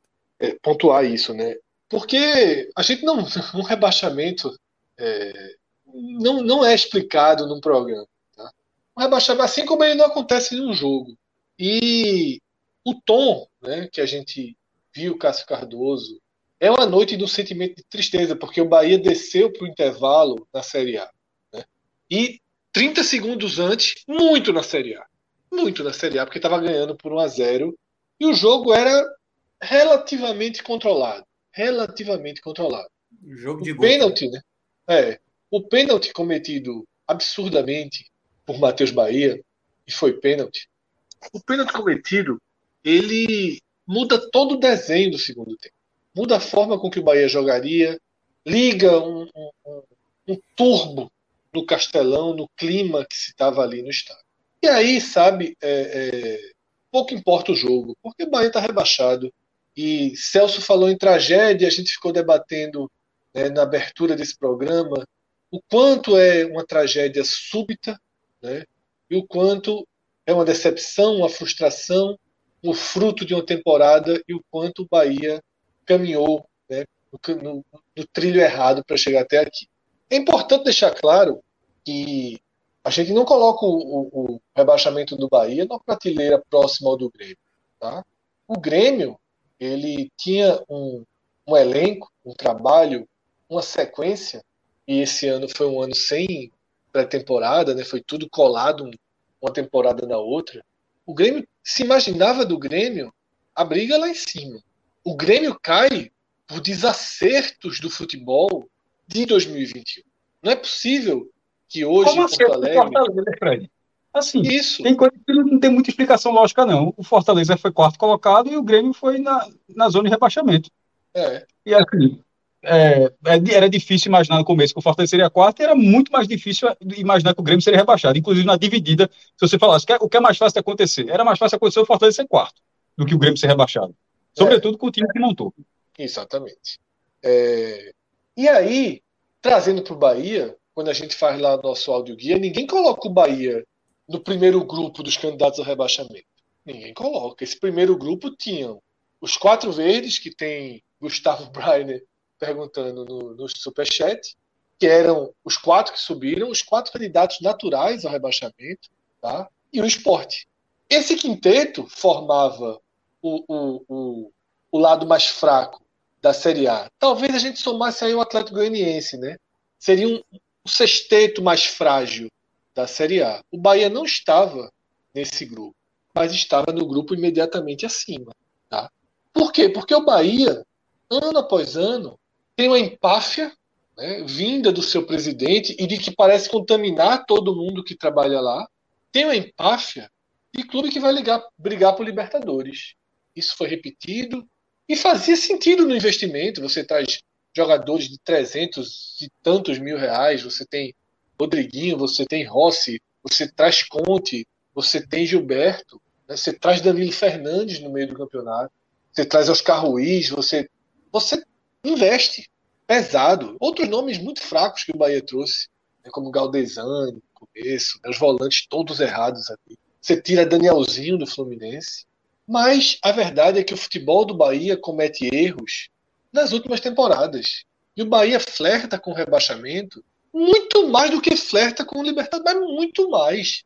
Esse Bahia na Série A é um enorme fracasso. É um retumbante fracasso. Um fracasso. E quando eu falo que o discurso, muitas vezes arrogante de Belintani, contamina, é que a gente viu Lucas Drubski, que saiu do nada para ganhar a chave do futebol do Bahia, dar entrevista ali no começo do ano, o futebol do Bahia jogando porra nenhuma, né? Numa, numa clara curva decrescente, e ele diz que o que importa que a região da classificação é, mostrava pelo que o Bahia brigava. Dava resposta, é, é, exatamente. Drubuski. E, e completou dizendo que quem não era sócio não podia criticar, né? Não tinha o direito Exatamente. da crítica. Ele ganhou, foi, foi ganhar no Bahia. Eu não me lembro se são quatro ou seis vezes mais do que no esporte. Me fugiu agora. É, na época a gente bateu bem nessa tecla. Quatro vezes mais do que no esporte. Quatro que no esporte. Por quê? Que trabalho ele fez no esporte para alguém olhar assim e dizer, rapaz, eu vou pegar esse cara aqui e vou pagar quatro vezes mais a ele. E pior, não se informar minimamente que ele no esporte não tinha poder nenhum de decisão. Era um, era um burocrata que virou executivo pela incapacidade do esporte em contratar um executivo de ofício no momento, que servia praticamente como um burocrata gerente, função, um gerente, um gerente era um gerente com cargo de executivo Isso. e salário um de gerente nome. Exatamente. e salário de gerente exatamente. Exatamente. porque quando, quando a gente diz que o Bahia paga quatro vezes mais a ele não é que o Bahia paga centenas de milhares de reais não é que ele ganhava um salário de gerente pô. é que ele ganhava um salário de gerente o futebol do esporte o futebol do esporte do ano passado é comandado por Chico Guerra Chico Guerra os méritos e os erros pode pôr na conta de Chico. Eu não estou colocando os méritos na de Chico e os erros na de, na de Lucas, não, e nem ao contrário. Porque é Chico que respondia. Algumas coisas tinham colegiado. Né? Não, não, era Chico que tomava a decisão sozinho. Né? Algumas coisas tinham colegiado. Esse ano, por exemplo, não foi de Chico que demitiu Jair Ventura. Foi Milton Bivar, foi outras, outra linha. Vocês, a gente sabe que no esporte tinha Van Dessen, Fred, né, que seguiam uma linha diferente. Mas como é que o Bahia identifica que Lucas deve ser o gestor de futebol do clube, o executivo de futebol do clube? Porque antes de vir para o esporte, ele era da categoria de base. E aí você entrega um orçamento muito pesado, né? E aí o Bahia patina nas trocas de treinador, patina, né? traz um, um, um Dabove que foi uma experiência péssima. E eu não coloco aqui culpa nenhuma em Dabove, não, tá? Pegou o barco andando, afundando e não conseguiu. Quando o treinador chega, pega um barco afundando e não consegue salvar o barco, a culpa não é do treinador, não, velho. Ele simplesmente, o trabalho dele não conseguiu encaixar, mas não quer dizer que ele, se ele pegar outro time em janeiro do ano que vem, vai ser diferente. O futebol escreve isso todos os dias. Anderson Moreira foi muito fraco no Fortaleza e está aí de herói do acesso do Botafogo. Tá? Veio o Guto Ferreira, trouxe uma evolução imediata, né, uma, uma oxigenação, uma maior competitividade do Bahia, mas o elenco é muito problemático. Tá? O elenco do Bahia ele tem um perfil problemático e muita manutenção ano após ano, lutando contra esse perfil problemático. Tá? Qual é o perfil problemático? Jogadores com salários altos e com uma, um abraço de causa até a página 2. Sabe por quê? Porque ano que vem vão jogar a Série A. O Bahia caiu. O Bahia caiu. Mas boa parte dos seus jogadores não caiu. Boa parte dos seus jogadores estará na Série A ano que vem. O Bahia vai ter problemas graves de quem tem contrato, redução salarial, um nó para desatar, um nó, um nó. A gente teve um debate. Pré-contratos. Isso. A gente teve um debate, JP, e Cássio, no último programa, sobre. Na live da Copa do Nordeste, né? Como seria o Bahia de fevereiro e é uma grande interrogação. O Cássio tem uma visão, eu tenho outra. Mas, na verdade, pesa a interrogação. Porque a gente não sabe o que será do Bahia. A única coisa concreta é a diferença no caixa. Que pode ser até maior, né? Que a parte já é, de uma realidade. Mas, mas pegando mas com um valor. A gente não sabe sócios, Cássio. A gente não sabe o efeito que isso vai não, mas ter. O, mas o orçamento ele projeta a queda de sócios. Mas, Fred, só para dizer assim, mas pode projeta, ser diferente. Né? Projeta, é, né? Então, mas porra, tudo é projeto, é orçamento. Mas assim, Sim, vamos discutir, porque se a gente for discutir isso, a, discussão não anda. Assim. O orçamento, quando ele coloca o cenário negativo, ele já projeta as quedas que podem ser mais acentuadas. Isso ok, concordo. Podem ser mais acentuadas, mas quando se projeta o cenário negativo, já está projetando já essa diferença para baixo. É, o orçamento do Bahia, Fred, para trazer para que isso eu acho que a gente não isso não isso a gente não discute. Isso é justamente o número que você coloca a gente colocar na mesa para mostrar o problema que o Bahia vai ter, e aí a, e a, gente, e a gente discorda, na verdade, do tamanho do problema com esses números na mesa. E os números são os seguintes: é, o Bahia, em 2021, o Bahia orçou 171. Deixa eu colocar aqui, eu, até adotei. Eu tinha falado com a Celso hoje, mas já olhando esse número de forma mais certinha, foi 171,9 milhões. Que é uma, é, uma, é uma receita, não das maiores, acho que isso não é maior do Nordeste, porque no ano antes da pandemia o Bahia tinha orçado mais do que isso, né? É, só que essa, esse 100, não é 71, é 171,9 milhões, ele considerava o restante da temporada de 2020, porque o Campeonato Brasileiro de 2020 ele terminou em fevereiro, em meados de fevereiro de 2021. E para o Bahia, que ficou na primeira divisão, por exemplo, ele teve direito à premiação. É, jogos transmitidos, ou seja, premiação pela permanência e jogos transmitidos que você recebe ao final da competição, e jogos transmitidos do Brasileiro de 2020. Então, é, esse orçamento não considera isso. Mas o Bahia colocou também a observação de quanto foi o orçamento só é, valendo por 2021, das competições de 2021. E aí foi de 149,6, o que continua sendo muita coisa, tá? Para quem está acompanhando aqui, se tiver alguém do Flamengo, não sei, alguém, o Flamengo orçou essa semana um bilhão, um B de bola, um bilhão. Mas para o Nordeste, esses, esses números do Bahia são altíssimos. O Fortaleza, que terminou no G4 da Série A e da Copa do Brasil, e foi tricampeão cearense, e o, o Fortaleza colocou para o ano inteiro, ou seja, considerando já as receitas que vieram de 2020, ou seja, esse número do Fortaleza compara com o 171 do Bahia, foi de 94,6. Ou seja, o que o Bahia projetou para a segunda divisão foi basicamente o mesmo que o Fortaleza projetou para jogar a primeira. A diferença, para você ver a diferença do, do de, de, capacidade financeira do clube, a diferença do Bahia é, entre jogar Série A e Série B seria de 63 milhões de reais, mas aí contando desde janeiro, ou seja, juntando as receitas de 2020 também. Se você analisar só a partir das receitas de 2021, que começam a partir do, dia 25 de fevereiro, essa diferença foi, ou seja, só as competições dessa temporada que terminou hoje, essa diferença foi de 56,9 milhões, entre ser Série A ou Série B. E como o Fred falou, pode ter queda, pode ter queda, mas esse cenário já coloca a queda de receita de TV, receita de sócio, mas vamos supor que pode ser pior do que isso, claro que pode ser pior, mas vamos supor que seja isso, que seja 56,9 milhões. O Bahia, de 2021, teve problemas, teve problema de salário, o Bahia de 2021, com esse, com esse dinheiro todo que eu falei, o Bahia teve problemas econômicos esse ano. Assim, não é, o Bahia não teve esse dinheiro todo e ele foi um clube que não teve problemas. Ele teve muitos problemas. E agora é esse clube que vai ser obrigado a remontar o elenco, porque é natural, é, para a segunda divisão, esse clube vai ter 56,9 milhões a menos. E isso é o que a gente sempre falou. Todo mundo que cai, e o Bahia cai sem a cláusula para quedas, tá? Lembrando que o Bahia cai sem a cláusula para quedas. É, que já está, obviamente, nessa receita, mas, ou seja, toda, o Bahia ganha muita grana, porque tem pay-per-view, ganha uns 60, 70 milhões de TV. É 8 agora. Talvez pegue o pay-per-view, o pay-per-view do Bahia é bom, talvez ele troque, mas vai trocar 80 por, de repente, 15, sei lá, 20 no máximo. Não sei, totalmente menos que isso. Então, assim, o impacto e o Bahia paga muita, é, o Bahia paga é, os parcelamentos, né? Ou seja, esses parcelamentos eles não mudam pelo rebaixamento. Você continua é parcelamento de 2 milhões, 3 milhões, dívida trabalhista, que tem que colocar dívida tributária. Então, toda essa questão do Bahia, que ele já tinha, com muito trabalho, ele vinha pagando isso, ele vai, ele vai continuar pagando agora, no cenário de muita dificuldade, e é algo que a gente, daqui a pouco a gente vai, acho que vai sair, vai falar um pouco da Série B também, que não é simplesmente um de dificuldade, Fred, um de dificuldade econômica é, é, esse ano de dificuldade econômica que o Bahia, depois de cinco anos tendo receita de primeira divisão, inclusive não é como não foi ioiô, ele vai para um patamar que há cinco anos ele não vivia. Há cinco anos o Bahia tinha mais de 100 milhões todos os anos, agora para baixo. E ele vai cair, meu amigo, numa segunda divisão. Eu fiz até o levantamento, depois eu vou colocar. Tem 35 títulos de expressão, 36, porque ainda tem a, a Sul-Americana Chapecoense, juntando todo mundo. Essa sim vai ser a maior segunda divisão da história. É, essa, essa sim vai ser, e, e é essa segunda divisão que o Bahia vai jogar. Vê o tamanho da bronca. Porque não, não subir. É. Não subir é outro rebaixamento, é o que a gente sempre fala. Não subir é outro rebaixamento. Cássio, e a bronca é muito pesada, porque, veja, é tragédia. A gente está tratando sim, como tragédia. Tragédia.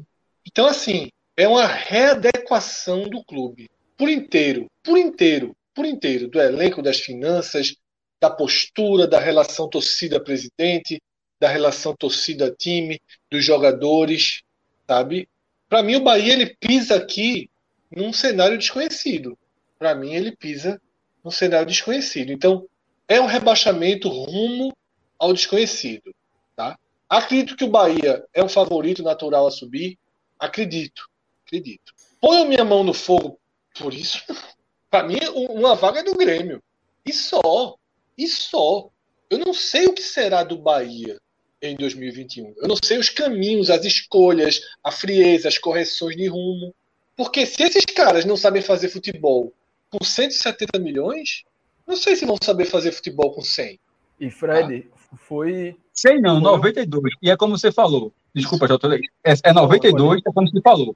Dando tudo certo. Porque a projeção mínima Isso, coloca ali é. e, e, a projeção ela desce, mas ela é uma projeção mínima, dando, as coisas dando minimamente certo. Porque Cássio, 92, 92 é, o esporte teve 39, certo? Só para a galera assim, o Bahia rende mais, gera mais receita que o esporte. Mas quando o esporte caiu daquele 120, 130 que ele tinha, foi jogar a Série B, o esporte teve 39. É, é, a, a, a, 92 do Bahia, se ele conseguir gerar 92 na segunda divisão, parabéns. Mas não vai ser muito fácil, Exatamente. Perfeito. Agora, inclusive, Na... chegou no ponto que eu tinha trazido. Só para concluir, JP, é, eu não sei como o Bahia vai trabalhar esses 90 milhões. É um clube que vinha trabalhando a mais. E tem contas dos 170 para pagar. Contas que passaram esse ano e contas que virão. Contratos que virão. Tá? E aí é muito, e aí é muito pesado. Tá? Porque o Isso, primeiro exatamente. ano, quando você cai da perna de pau, que não é nem sapato alto, é da perna de pau, que foi como o esporte caiu em 2018.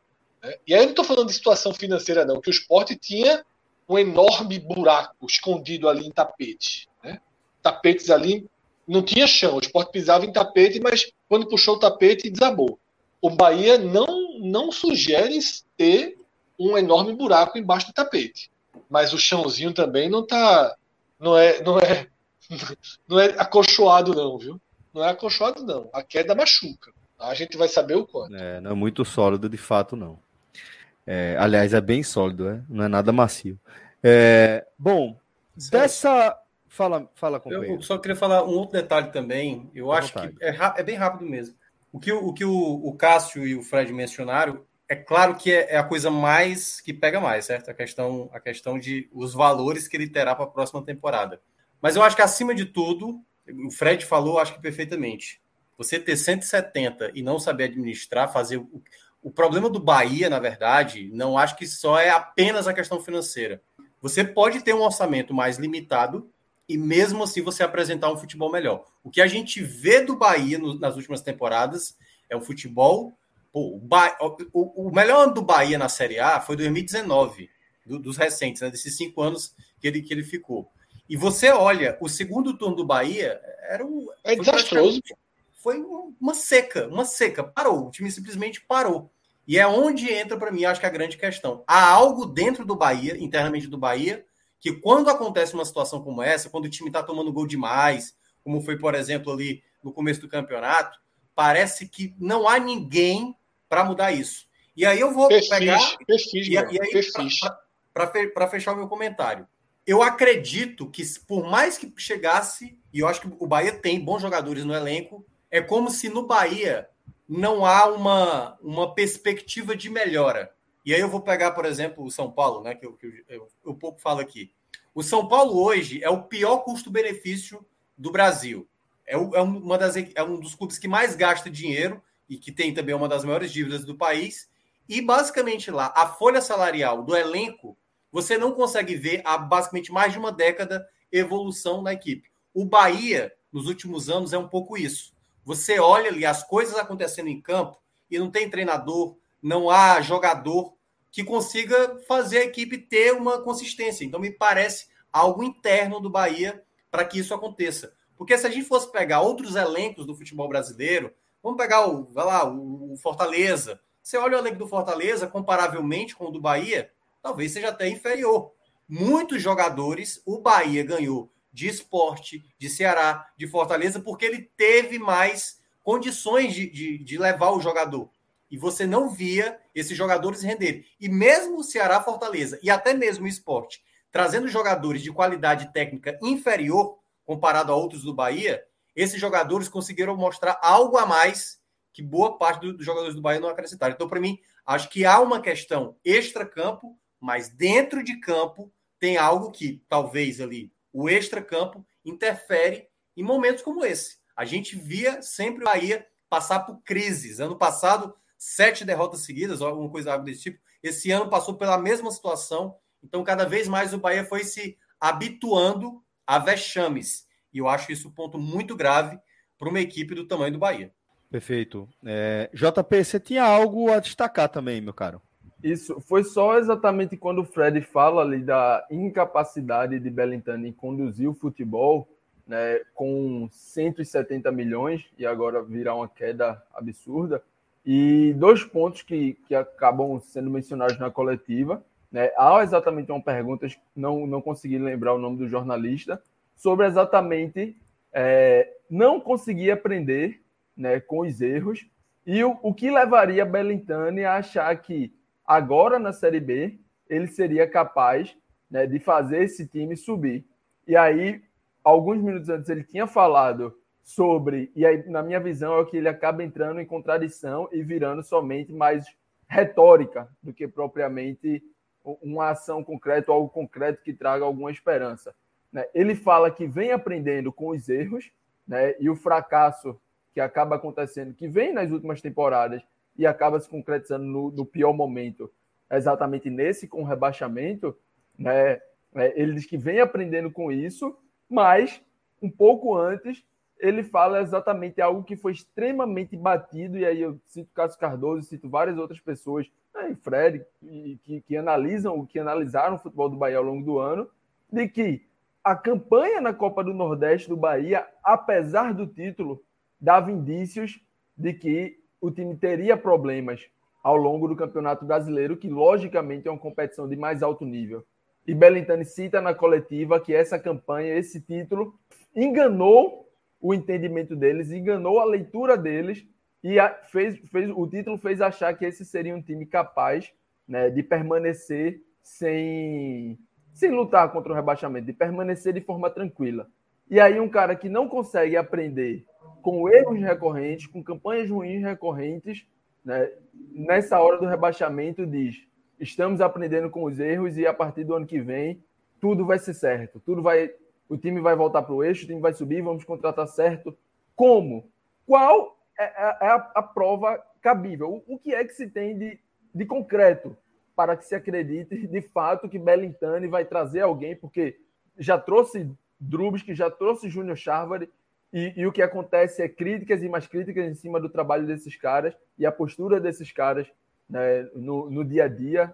A gente já comentou da entrevista de Drubsky, né, onde ele fala que a posição da tabela falava exatamente do futebol do Bahia e nesse momento o, o time é rebaixado, né, e logicamente não veremos entrevista dele, muito menos nesse tom. Né? Então, assim, não há nada que de fato faça o torcedor do Bahia ter esperança, o, a pessoa que acompanha o Bahia, lista do Bahia, acreditar que, não, com os fracassos agora, aprenderam a lição, vai mudar, vai passar a acertar. Não. O que acontece, na verdade, é um, um, um aumento ainda maior das dúvidas, né? porque além da, da parte financeira, é, o campo não vem em nenhum momento conseguindo dar uma resposta, uma resposta minimamente aceitável. Perfeito, companheiro, perfeito. É, a gente recebeu uma mensagem aqui que eu queria mostrar já na nossa reta final, que é a mensagem de um cara que pode, assim, se tem alguém ainda que pode garantir uma taça, uma alegria pro Leãozinho, é esse rapaz aqui, ó. Tá vendo aí, Fred? Nosso querido Carlos Filho, velho. Não, peraí. É... Não, não, não. Não é, não é o da, Náutico? Do, do time? Não, não, não, não, é Carluxo. Esse é, é Carlos Filho, que é. Da base. Vou na, vou na ordem, viu, maestro? Ele é compositor, músico, integrante da banda Voou, é, faz parte do reality show, tá? Do The Voice. E, acima ah, tá. de tudo, acima de tudo, jogador Tu trabalha com taça. Com taça, a gente sabe que ele não trabalha. Mas reza a lenda que ele trabalha com microfone e vai trabalha pra caralho. Vai, vai, vai, buscar, buscar, essa. Vai buscar essa taça e vai ser a maior taça da história do podcast Experience, viu? É, Detalhe, viu, Celso? Detalhe. Você sabe que os escudos podem mudar. Caso Carlos hum. Filho. Microfonezinho. Siga em frente. Aqui, ó. É, siga aqui, em ó. frente. Aqui, ó. Veja só. Não. Taça, veja que em cima do, do escudo do TCT tem três tacinhas tradicionais que nunca foram ganhas. Sim. Uma delas vai voar e vai entrar a taça do The Voice. Boa. É. Porque tem troféu, né? É por isso que eu. Tem troféu. Aqui, ó. É, microfonezinho aqui, ó. A mão é. do microfonezinho. É. Tá ligado? É a taça do The Voice. É o, meu, o, meu, The Voice. O meu escudo ganhou um passarinhozinho quando mataram um passarinho no chute. E vou deixar aqui, se ganhar, se ganhar o programa e levantar a camisa do TCT na hora, os três troféus ficam fica um violão. Não, vira vira, a, vira o, a logo. A logo do TCT passa a ser o símbolo do The Voice. E aí, Celso, é, queria dizer duas coisas né, sobre isso aí. É, primeiro, que é uma mensagem de um amigo meu, Edson, tá ligado? Que eu vou até ler aqui, velho. Vou Qual amigo Edson? Edson? Edson? Edson Edson. Hum. É porque Edson tem uns 200 telefones para achar a mensagem dele, é complicado. Deixa é eu ver qual de foi. Quem deve, né, jovem? Deixa eu ver aqui qual foi. Carlos, tá todo mundo na torcida, viu, companheiro? Todo mundo muito na torcida, velho. Será que ele pode dar spoiler aqui, mestre? É bronca, né? De quê? Eu tava, Celso, só pra dizer que eu tava rindo. ele foi? Não, é ao vivo, Celso. A partir de Sempre? agora é ao vivo. Todas, Não. né? Olha aí. Não, mas não era não, porra. Não, as primeiras fases Não, são a gravadas. primeira fase primeiras é fases são gravadas, e é. aí Aí depois, Aí depois tem a as participação do público, né? É. vivo. Ó, então a galera tem que fazer força aí, viu, velho? Tem que falar Então, essa corrente aí. Aproveitando isso, meu irmão, deixa eu dizer que Fred, Fred retweetou o Fred Figueiredo Bote. Meu irmão, Mas, Fred, cara, só, a frase, como, ainda bem que você reconheceu, poderia ter sido você tranquilamente, viu? Totalmente. Tranquilamente. O Fred se não Figueiredo foi é ele, muito bom. Tirando, pode o Raul Prata, criando Raul lógica. Prata, é, Raul Prata é a, é, a é a pimentinha ali, mas o resto todo Eu você gosto, sabe Raul? Prata, Raul Prata é a genialidade daquela, daquela, daquele É. post, porra. Que é quando todo mundo percebeu que não era Fred. Porque se vai só até, até Guto ali, De Você preferência com o Guto Ferreira. todo Tava aqui. mundo ia ter certeza que era Fred. Todo mundo ia ter, ia ter certeza que era Fred. A gente nem ia curtir, porque não, isso aí é Fred falando de Guto, beleza. tá Mas o que eu gostei foi assim, O Raul talvez Prata com o Raul Prata. Talvez, mas teve um talvez. Talvez com o Raul Prata. Rapaz, Raul Prata é pra se torar, bicho. Que negócio genial. Essa, é- veja, essa é a segunda com Raul Prata essa semana, que já teve a primeira do bote, que foi a do ouro de tolo, né? É. É melhor contratar prata para não contratar ouro de tolo. Que aí é mais Cássio Cardoso, viu? É, aí é mais Cássio Cardoso, é virou suspeito, inclusive, por causa dessa que ele não se controla. Não se controla, né? É. Pois é, velho. Bom, mas a gente já vai caminhando. Achei a aqui. mensagem, tá, Celso? Achei a Achou? mensagem. Então lê aí, lê aí. Porque lê aí, me surpreendeu muito, até porque você não imagina Edson, um cara, né? Durão, Sim. sisudo e tal. Ele mandou mensagem pra mim. Meu velho, aí, cara. Caralho, que porra é essa? Deixa eu Chegou só fim. terminar aqui a. Deixa eu só terminar a frase, tá? um susto aqui, velho. Meu velho, que cara fantástico esse Carlos Filho. Chorei aqui. Meu pai era louco por essa música, né? Falando de Baby, né? Que foi a música da última vitória. Do caralho, do caralho. Pô, realmente, velho. Edson, que, que recentemente, inclusive, perdeu o pai. Perdeu né? o pai, né? Exatamente. E reforço aqui, já dei esse abraço pessoal lá nele. Reforço também é, um abraço carinhoso aqui na, em, em Edson, tá? Mas o cara, né? Você não imagina Edson chorando, Não, ouvindo. Né? Imagina, imagina. Tivemos já boas conversas. É, mando, man, Carlinhos, a gente manda um abraço para Edson, sim, pode deixar. Inclusive, é, ele esteve lá na. Ah, mas você não, não, não tava no da Arena, não, né? Você foi no da É, tava não. Edson tava no da Arena. Mas é isso, ó. É, velho, a gente já tava aqui nos finalmente, né? Se despedindo É, da galera, acho. todo mundo já abrindo a boca aqui. Agora eu vou ali pro recebeu- sofá. Eu vou pro a sofá gente- assistir essa, essa última, essa última uma hora e Monólogo. quarenta agora. Monólogo, monólogo. Não, eu, Eu- eu, quero ver, eu quero ver esse monólogo, mas só dizer assim que Tá É uma pre- é uma- Cardoso. é uma Tá presença. Cardoso. Cardoso, Cardoso tá que nem Matheus Bahia no pênalti, pô. Tá Não, fazendo- essa, essa presença de é Cardoso aqui é uma presença que importante, porque com, com a chegada de Painho, é aí sim, a maior Série B de todos os tempos, com o Bahia co- engrandece- engrandecendo a competição com dois títulos nacionais, uma, uma Série B que vai ter um Mundial, seis Quanto Libertadores, brasileiro? 14 Brasileirões e 14 Copas do Brasil. Maestro, eu ia E- falar para você ler o seu WhatsApp, que foi exatamente isso que eu perguntei para você. Que eu ia, Eu não tem como ver, não, pô. Como é que eu vi no celular, pô? eu ia cravar, eu ia fechar a live dessa forma, falando desses números aí da Série B. Tava querendo confirmar contigo, mas foi do caralho tu faz. Tu, Trinta- tu fa- São, são, 30, e- são 35 títulos, ainda tem mais um da, da Sul-Americana da Chapecoense, enfim. E o Bahia que entrou, porque se fosse o Bahia, ou tava Bahia e Juventude, né? Se fosse Juventude, seria uma Copa do Brasil, como foi o Bahia, foram dois brasileirões. É, mas enfim. É, Já não cabe todo mundo. É a primeira Série B que não cabe todo mundo. Que você olha assim e diz: tem quatro vagas, tem cinco times de largado. Tem gente que vai sobrar. É, é, Bastante que eu falei, já é.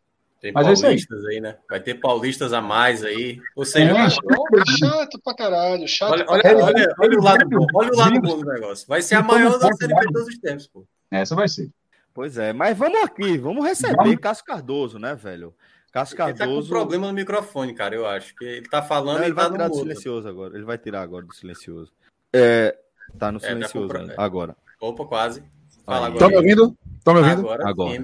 Jovem, a gente já estava lhe ouvindo. Você não estava nos ouvindo, mas a gente lhe ouviu durante a transmissão. Acompanhamos seu drama, E falando sério. A dica foi sério. minha, viu? Eu quero, eu quero deixar registrado. A dica foi minha para Fred e Fred achou a ideia maravilhosa. Então, tá e executamos. Caralho. Executamos. Caralho. Eu vi, eu vi imagens. Mas a galera deu valor lá. A galera deu valor. A galera deu valor. Inclusive, Cássio. Inclusive, Cássio, assim que acabou o jogo, a gente deixou você falando Era de isso, verdade mesmo. A gente parou para escutar é sério? seu comentário. Foi falar. sério. Então, Cardoso, assim, o primeiro comentário você... foi seu. A gente isso. deixou seu primeiro comentário inteiro. Que honra, vou inteiro. falar isso lá na rádio. Inteiro. Veja, primeiro mandar um abraço para Fabrício, Fabrício Cunha, para Flanquel, cara muito querido. Mandou um abraço muito carinhoso lá para mim também, para você. Um abraço para toda a sua equipe lá da Rádio Sociedade, essa galera foda, essa rádio histórica aí, esse veículo histórico, não só para a Bahia, mas para a rádio difusão brasileira como um todo, tá? Então, um abraço. Histórico e renovado, né, Celso? Total. Histórico e renovado, né? total, né? Atento total. aí aos Total, muito, muito, atento, muito atento. Uma rádio que fez a transição muito bem para o digital, uma rádio que entendeu que rádio hoje precisa ser é, áudio e vídeo, tá? Então faz isso muito bem. É, e dizer que, que a gente realmente foi tocado pela emoção lá da transmissão de vocês, né? É sempre bacana poder acompanhar tão de dentro quando a gente, quanto a gente conseguiu acompanhar dessa vez, né? Seria massa se a gente pudesse ter você aqui na transmissão ao vivo. Espero que a gente caminhe para isso em breve, é, de forma corriqueira. Mas terça-feira, dizer... sexta-feira é mais difícil. Terça-feira, sexta, sabe? Ou mas não, dizer, né? que, dizer que foi, foi massa acompanhar de dentro, porque realmente a gente conseguiu sentir isso ali no fechamento da nossa cobertura. É, foi como o Fred falou, foi você mesmo trazendo ali ao vivo em dois canais mesma forma como você estava na Rádio Sociedade abrindo seu coração, você fez o mesmo aqui para quem estava acompanhando a live com a gente, tá? Essa última rodada com a gente. Então, queria dizer que, que você saiba Obrigado. que tudo, tudo que você, você falou, é, a gente trouxe aqui em tempo real, mas queria deixar também o microfone aqui aberto para você, o espaço aberto para você falar, velho, dessa dor, dessa tragédia que o Bahia viveu. Muita gente tá acompanhando a live da gente. Já tem 4 horas e 47 de live. Muita gente está acordada até agora na esperança que você fosse chegar, mesmo que a gente não tivesse anunciado esse momento algum, mas a galera tá aí esperando, porque realmente você é esse cara que faz a gente ter ansiedade ah, por, por, sua análise. Então, o, meu caro, o, e, por favor. Não, e antes de antemão, pedir desculpa ao pessoal, porque atrasou, porque eu até falei, né? Eu estava realmente em outro município. Depois longe, né? É, é longe, é bem longe. E é, mas enfim. E a gente pediu para Rodrigo, primeira vez que entrou tua participação, disse assim, Rodrigo, Lauro de Freitas, bota a imagem, ele botou a, a torcida do Ceará na sede assistindo. Disse, Rodrigo, porra. é longe, ah, mas não é tanto foi, não, porra. Mas foi legal. E, e, lá, assim, lá aconteceu algo interessante, porque é, tinha dois pais, né, que levaram os filhos, um de nove anos. É, o Walter é o pai desse menino de nove anos, ele é mais velho que eu é, falou que ouve rádio dele sempre, gosta muito do pod, isso é massa, assim, é legal. A galera que a gente não sabe, não tem nem noção, né, que, que alcança, é, assim. Massa. E o filho dele estava lá e ele falou que levou o filho para ver ou a permanência ou o rebaixamento para entender que futebol é feito disso. Eu achei muito bacana. Ele ficou até o final da transmissão, o bar fechado, e ele ficou lá. Foi muito bacana. E o outro foi o menino Davi, que o pai levou, e um, um amiguinho dele, que é 14 anos também, que é torcedor do Vitória, mas respeitou. E o Davi debulhou, né? Ficou em lágrimas ali, chorando e acabou participando da transmissão e eu tentando explicar a ele que futebol é isso aí mesmo, né? Futebol, a gente é, tem que pegar esses é, momentos para quando acontecer o lado bom, a gente valorizar, saber curtir, porque essa é o futebol é a vida em 90 minutos, né? A gente chora e a gente ri e tem que saber lidar com essas coisas. Então, foi algo bem tocante assim, porque quando eu vi um guri de 14 anos com a camisa do Bahia chorando, já me vi em algum momento isso, sabe? Vivi rebaixamento 97, vivi rebaixamento 2003, sempre presente. Vi o time tomar pau do Ipatinga, a torcida invadir campo em 2006 na Série C. Nossa, tava a última vez que minha mãe foi para Fonte Nova. Eu levei minha mãe para ver esse negócio. Ferrão, hein? 7x2 do Ferroviário. Exatamente. Ferrão, então, então eu falei a ele, eu falei, velho, futebol é isso, a gente vai viver essa roda gigante, então hoje está por baixo, infelizmente, poderia estar tá muito melhor, o Bahia, é, e aí já entrando, né, na, na, na análise, o Bahia teve tudo, né, e, é, há algum tempo para ser um clube muito melhor na Série A do que tem sido, né? São cinco turnos seguidos de rebaixado que o Bahia vem fazendo. Desde o segundo turno de 2019, sempre com a mesma diretoria, sempre contando com toda a compreensão de quem está cercando o Bahia. A gente viu é, o Bahia fazer um segundo turno péssimo em 2019 e o Fernandão, ao final do ano, dizer que fez um puta ano. Serviu de alerta, que ali existia algo, estava claro que algo não estava ajustado, a competitividade tem, tem que vir na cultura também. Uma cultura que foi criada para tanta coisa positiva e que eu acho que deve ser valorizada, ela infelizmente não foi criada para competir. Você não pode achar que foi um puta depois do segundo turno daquele. Aí vem a Copa do, do Nordeste, em que Roger faz aquele pós-jogo, depois de dois fumos para o Ceará em casa, e ele trata como se fosse um resultado normal, o time não competiu, não conseguiu se concentrar, também refletiu isso. E assim, a gente é, viu muitas críticas serem dadas nessa direção, e essas críticas serem mal recebidas como se fossem algo que quem está por fora e não sabe o que está acontecendo. Né? Quando que esse, essa diretoria mais se ancorou no famoso, em algo que ninguém pode mudar. Ninguém nunca vai saber o que está acontecendo no clube, só quem está lá dentro, meu amigo. Mas os resultados dizem. Os resultados, não um resultado no mata-mata, mas cinco turnos. São 72 jogos, são 76 jogos, mais 19. Eles dizem alguma coisa. Se quem está lá dentro é quem pode dizer o que está acontecendo lá dentro, quem está aqui fora pode acompanhar o resultado do trabalho. Isso aí é inevitável. E isso foi sendo assim algo muito dito. O Bahia, quando escapou ano passado, eu tive a preocupação naquele êxtase que foi depois daquele 4x0, né, assim, surpreendente contra o Fortaleza, tentar deixar claro que tinha que pegar tudo e refazer, velho. Porque o Bahia foi uma das piores defesas do campeonato. O Bahia fez um, montou um time insuficiente. O Bahia se ancorou em grife. O Bahia, mais uma vez, foi. E aí teve a coisa da pandemia, que a gente teve que ponderar, que teve que, evidentemente, valorizar quando isso foi colocado, mas a gente não podia tratar isso como o principal motivo, porque todo mundo passou pelo problema. Né? E é, o que eu falei hoje a, na rádio é que muitos tiveram danos gravíssimos, todos passaram pelo mesmo problema, poucos têm a oportunidade de se recuperar com a torcida de massa como o Bahia tem. Bastou voltar o, o, o, o jogo, a torcida ir para o campo, que o Bahia voltou novamente a 30 mil sócios. Então, na verdade, o Bahia tem muito mais vantagem do que desvantagem. Então, a pandemia deveria ter atingido o Bahia, o Bahia deveria ter se recuperado mais rápido. Felizmente, não houve competência para isso. E aí, quando começa o campeonato, eu lembro que o campeonato começou depois do Bahia ter conquistado a Copa do Nordeste, foi uma alegria muito grande e é inacreditável a incapacidade que se tem nesse Bahia de pegar os bons momentos e transformar em algo positivo. Não se constrói nos bons momentos, não se constrói nos ruins, nem se constrói nos bons, se constrói quando? Não se não entendeu o que era para mudar, aí tentou fazer mudança de diretoria de futebol, quando o Luca Drubs, que foi ainda especulado, aqui no podcast 45, foi deixado claro, inclusive por vocês que vivem o esporte, que ele não tinha uma, um papel relevante no clube, não era um cara que ia participar de decisões importantes, e de repente o Bahia traz ele, e a gente falou crítica. Aí, ah, mas pô, não sabe o que acontece, não sei o que, etc. Tal. Crítica. Pagando Chava... quatro vezes o salário, tá, Cássio? Isso, ele isso. Quatro vezes o salário. Ele foi valorizado pelo Bahia. Como? Por quê? Por uma função que ele não exerceu nem no esporte. Ele não exerceu, você entende? E a gente faz uma, uma, uma, uma crítica contundente, até certo ponto irritada, porque tem, tem coisas óbvias que quem está lá dentro ia ser a primeira pessoa a ver. Os primeiros a ver que algo não está certo. Mas, mais uma vez, o dono da fazenda não sabe enxergar se o gado está gordo, se o gado está magro.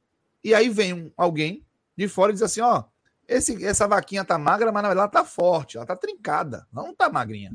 Ah, é, não entende de gado, então beleza, deixa a, magrinha, a vaquinha magrinha aí. Eu pago por ela. É um preço alto. Se você entende de futebol, você não deixa Elias entrar em campo na decisão de Sul-Americana, como foi as quartas de final, contra Defesa e Justiça. Porque ele já tinha mais de um mês sendo utilizado por Mano Menezes. E ele entrou em campo gordo. Ele entrou em campo numa forma que não é adequada para um jogador profissional. E se, se o clube se respeita, ele não veste a camisa do time para entrar no jogo oficial. Não é se meter em escalação, é se meter no clube e dizer: olha, ele não pode entrar em campo, tá fora, você não vai contar com ele, seu técnico. O Bahia não fez isso. Ou seja, o Bahia errou a granel em 2020, conseguiu escapar naquela coisa maravilhosa daqueles três resultados finais contra é, é, Atlético Mineiro, Fortaleza e Santos. É uma oportunidade tão valiosa aquilo, sabe? Uma oportunidade valiosa assim, ó, velho. Fizemos muita merda, mas a gente tem a estrutura do clube aqui, o clube que está em progressão. Diz, faz e faz tudo, mas não. Se achou que estava fazendo certo, que foi um acidente. E aí, quando começou o campeonato, eu tô o tempo todo, e não tô sozinho, não tô falando que eu fui o gato mestre, nós tradamos, não. É todo mundo falando, ó, esse elenco ele é curtinho. Esse elenco não tá melhor que o do ano passado, não. Os caras que chegaram aí para administrar o futebol não são caras que são necessariamente. O Bahia precisa de mais. A base do Bahia não tá fornecendo. E continua a mesma falácia de que não sabe o que está acontecendo lá dentro, de que critica mais porque não sabe, porque teve pandemia. Ah, vou contratar. E aí, Belitani, hoje na entrevista coletiva, velho, disse que depois de ganhar a Copa do Nordeste, achou que o time poderia disputar o Campeonato Brasileiro. Eu vi você time. bem irritado com isso, né? Porra, meu irmão. Porque isso é o básico, velho. Se tem uma coisa que é básica, é você entender que o primeiro semestre é uma coisa completamente diferente do segundo quando se trata de campeonato nacional.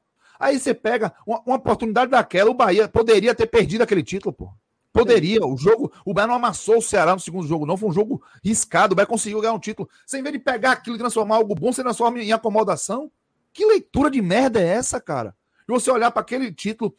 Quando eu falo que o título foi decidido nos pênaltis, eu não estou diminuindo o título, eu só estou dizendo que nos pênaltis, a distância entre ganhar e perder, ela é muito curta.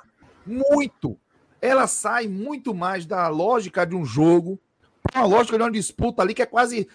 Pior que isso, é só um cara ou coroa. Então você não pode pegar e balizar isso dessa forma. Aí ele assumiu. Ele tinha dito depois do primeiro jogo que vai perder o Ceará. Tá? A freguesia estava pronta para ser restabelecida. E disse que ia fazer mudanças. Aí ganha naquele jeito, acho que não tem que fazer mais mudança. Tá evidente que, que, que o Bahia conduziu para isso. Eu estou dizendo isso porque é, o que aconteceu hoje com o Bahia não foi o hoje. Não foi, eu achei que o pênalti do Conte foi marcado, eu achei, mas o Bahia foi rebaixado por causa de arbitragem? Não foi. 38 rodadas, velho. 38 rodadas. É o Campeonato Brasileiro. O Bahia, quando começou a ganhar jogo meio turno, eu só falava em 45 pontos. Teve um cidadão na rádio, inclusive, que só faltou me agredir, que era na rádio me bater porque eu tava jogando futebol da Bahia para baixo. Eu ouvi isso, ele dizendo que vai me bater. Ah, vou pegar na porta, se onde é a rádio, que você. Esses, esses comentaristas ficam jogando futebol da Bahia para baixo. Eu falei, os três vão cair, velho. Meu medo é dos três caírem, Jacuipense, Vitória e Bahia. E repito, não é ser Nostradamus, não é pagar de gato mestre, não. É simplesmente olhar o que está acontecendo nos times e ver que vai dar merda. É simples. Vocês enxergaram isso aí no futebol daí? E os dirigentes também não enxergaram, não conseguiram mudar. E aí, chega no jogo de hoje, eu, eu lembro de ter falado assim, ó, durante a semana, você prefere a situação do Bahia ou do Juventude e do Grêmio? Eu falei, eu prefiro a situação do Bahia. Por quê? Porque o Bahia depende só de si. Ponto.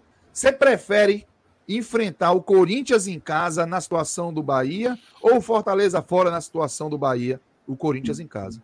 Por que é o Corinthians? Eu falei, vou explicar por quê. Porque o Bahia em casa é um, fora é outro. Porque o Bahia fora de casa com o Guto não conseguiu manter o nível de atenção e competitividade que conseguiu, de certa maneira, dentro de casa.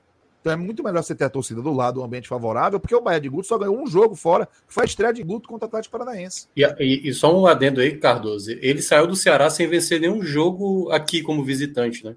Então, então é, é, é lógico que o cenário de depender só de si era, era favorável diante do que aconteceu depois do jogo do Atlético Mineiro. Mas estava longe de ser o ideal. Eu sempre quis não contar com esse jogo. Eu falei isso a vida toda. Não dá para contar com o último jogo com o Fortaleza no Castelão. Porque é um time que está preparado para vencer. E hoje, quando a bola rolou, o que a gente viu foi um Fortaleza, na boa, chegou para fazer festa. Fortaleza foi pro jogo, desculpa a expressão, ligou, foda-se. Jogo aberto, né, Cássio? É, se o Bahia escapar, escapou. Se o Bahia é, é, perder, perdeu. Eu quero fazer minha festa. E a torcida ia fazer festa, qualquer que fosse o resultado. Se o Bahia repetisse o 4 a 0 do ano passado, ia, ia acabar festa. o jogo, ia subir os fogos, porque o Fortaleza estava preparado para colher os louros do que plantou, mereceu. Esse jogo pouco ia importar. Então o Bahia teve o melhor cenário possível dentro de um cenário difícil que ele se envolveu. Aí o Boeck fez um pênalti daquele, um negócio estapafúrdio. E olha que no primeiro turno ele foi também bem Isso, responsável, né? Ele foi, exatamente, juntou o Rodallega. Tinha cometido um erro antes, Cássio. Isso, quem, assistiu a live da gente. Cuidado, saída de bola. Né? O pênalti sai. Falar de Boeck, você já viu o pênalti sai. O pênalti sai quando a gente na live está comentando sobre a necessidade do Fortaleza de contratar um goleiro. Sim, o debate tá era esse na live. Aí ele faz o pênalti. E sabe o que, é que me chateia muito? O Bahia foi lá, fez 1x0. Pênalti foi claro, o Rodriguinho bateu. Pouco tempo depois. Já tô até falando depois do gol anulado do Gilberto. Bem anulado, na minha opinião, beleza. Segue bem lá. Anulado. O Bahia teve uma falta na intermediária. Esse lance me chamou a atenção e me chateou muito. Gilberto, observe, vamos lá. Boeck falhou nas duas vezes em que tentou intervir. Na terceira, Gilberto botou por baixo dele, sequer pegou na bola, mas estava impedido. Falta para o Bahia, intermediária. Gilberto dá cada chute forte danado na intermediária. Gilberto quis pegar a bola para bater. Eu não lembro quem foi um assombrado do Bahia que tirou ele da bola e tocou para trás. Ou seja, o Bahia não foi inteligente para pegar um momento de insegurança de um goleiro e testar de novo com seu melhor batedor de falta. Gilberto ia jogar a bola no goleiro. O que ele ia fazer, sabe-se lá Deus. O Boeck estava tão mal que até quando o Fortaleza já tinha virado, ele defendeu uma bola de forma assustada numa falta. Foi. Então, como é que o Bahia, vendo esse cenário, vê o seu melhor jogador e artilheiro do campeonato dele, Bahia, pegar a bola, assim, deixa eu bater essa falta e tira o cara de lá. Não vamos tocar para trás. Meu irmão, bota o goleiro para experimentar. Repito, o Fortaleza estava num ritmo de festa. O Bahia tinha acabado de ter o cenário mais favorável do mundo. Foi abrir o placar e preferiu recuar a bola, velho. Aquilo ali me deu uma pontada, velho. Sem sacanagem. Me deu uma pontada. Falei, isso não é bom. Pois bem, o Bahia se acomodou com a zero. O pênalti do Matheus Bahia foi um pênalti estúpido. O Bahia teve a sorte de, ao tomar o gol de empate, ter um intervalo logo depois para se preparar, absorver o impacto e voltar, porque naquele momento, inclusive, o Bahia ainda estava permanecendo. Mas o Bahia teria 45 minutos contra esse Fortaleza que estava preparado apenas para festejar, para fazer um segundo gol e ficar tranquilo. O jogo não estava complicadíssimo para o Bahia. Não estava, velho. Não pelo que o Fortaleza estava longe de ser o Fortaleza conquistou esse, esse, esse resultado e é compreensível. Mas o Bahia voltou pior. O Bahia conseguiu voltar para o segundo tempo, parecendo que tinha acabado de tomar o gol de empate, sentindo, desesperado. Cássio, então, Fortaleza... Oi. Só, só para complementar, eu estava fazendo esse jogo pela rádio, eu estava fazendo com o Homem Mal, né? O Vavá Maravilha. E, e, ele me perguntou, ele me perguntou assim, Minhoca, você não está achando que o Bahia está muito acomodado, não? Assim, tá parecendo que, que o empate está resolvendo. Aí eu até, eu tinha olhado no SofaScore, né? Eu olhei na hora para saber como é que estava a Juventude e Corinthians. Tava 15 a 0 em finalizações para Juventude. Eu falei, rapaz, o Bahia, se não acorda, o Juventude vai fazer esse gol, e aí, meu amigo, não vai nada adiantar. Aí sai o gol do Fortaleza e o gol do Juventude é, na sequência. É muito desaforo, sabe? É muito desaforo. Você está com a oportunidade de vencer o jogo, você está com a independência de poder vencer o jogo e, e administrar um empate que não é seguro. E eu é. concordo, o Bahia não estava é, é, tentando apertar o Fortaleza.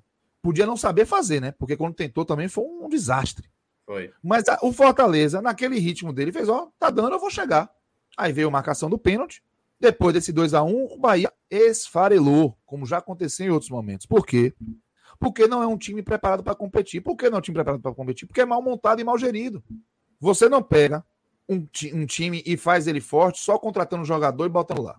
Muito pior ainda se esse jogador não for qualificado para a missão que o time quer cumprir. Não vai, não tem mistério. O Bahia não foi um time preparado emocionalmente para competir. A reta final gritou. Quando você diz que ah, o Nino tomou uma decisão merda naquele jogo contra o Atlético Goianiense, é por quê? Porque é o Nino que está aí há dois anos, velho. Nino chegou ao seu quinto ou sexto rebaixamento na história. O Bahia teve Nino titular em 2020, não caiu, continuou com o Nino titular em 2021. Não é que ele tinha que ser expurgado do Bahia, mas você tinha que ter opção. Você tem que tentar incrementar. Não, se acomodou. Se acomodou. O Nino caiu por Vitória, já caiu por Ponte Preta, já caiu por Havaí. Caiu agora com Bahia. Não é à toa. Não é à toa. Você não pode ficar o tempo todo forçando esse tipo de coisa. Resultado. Quando o Fortaleza fez o 2 a 1 daquele jeito, o Bahia não conseguiu mais. O Bahia teve um lance que foi Gilberto, que inclusive era o mais lúcido do time, que recebeu um cruzamento da esquerda e o Bahia acabou salvando. Mas não tinha, o Bahia jogaria até 2023. O Fortaleza faria o terceiro gol antes do Bahia fazer o segundo. Porque o Bahia não estava preparado, velho. O Bahia não estava, o Bahia não estava preparado para receber a sorte. Você abrir 2 a 0 com o Atlético Mineiro, velho. Cuca falou no programa da, da, do Bem Amigos que quando o Bahia botou 2x0, ele desistiu. Ele, é, ele falou em outras palavras: deu merda, vou mexer para ver o que é que faz aqui, mas vai ter que decidir domingo. Meu irmão, 2x0. Não soube lidar. Aí vem esse jogo contra o Fortaleza, 1x0, o Fortaleza nesse ritmo. E o Bahia também não soube lidar. Não dá para dizer que foi arbitragem, velho. Você entende? Você entende Sim. que você não pode pegar uma Sim. situação em que o time faz, o clube faz cinco turnos seguidos de, de rebaixado Perdeu seis pontos para o esporte. Ô, ô, Cachará, eu vou além. O Bahia perdeu. Bastava três daí. Três daí estava tava, tava salvo. O Bahia disputou contra Cuiabá, Atlético Goianiense, América Mineiro e Esporte 24 pontos, ganhou três. Não ganhou nenhum jogo.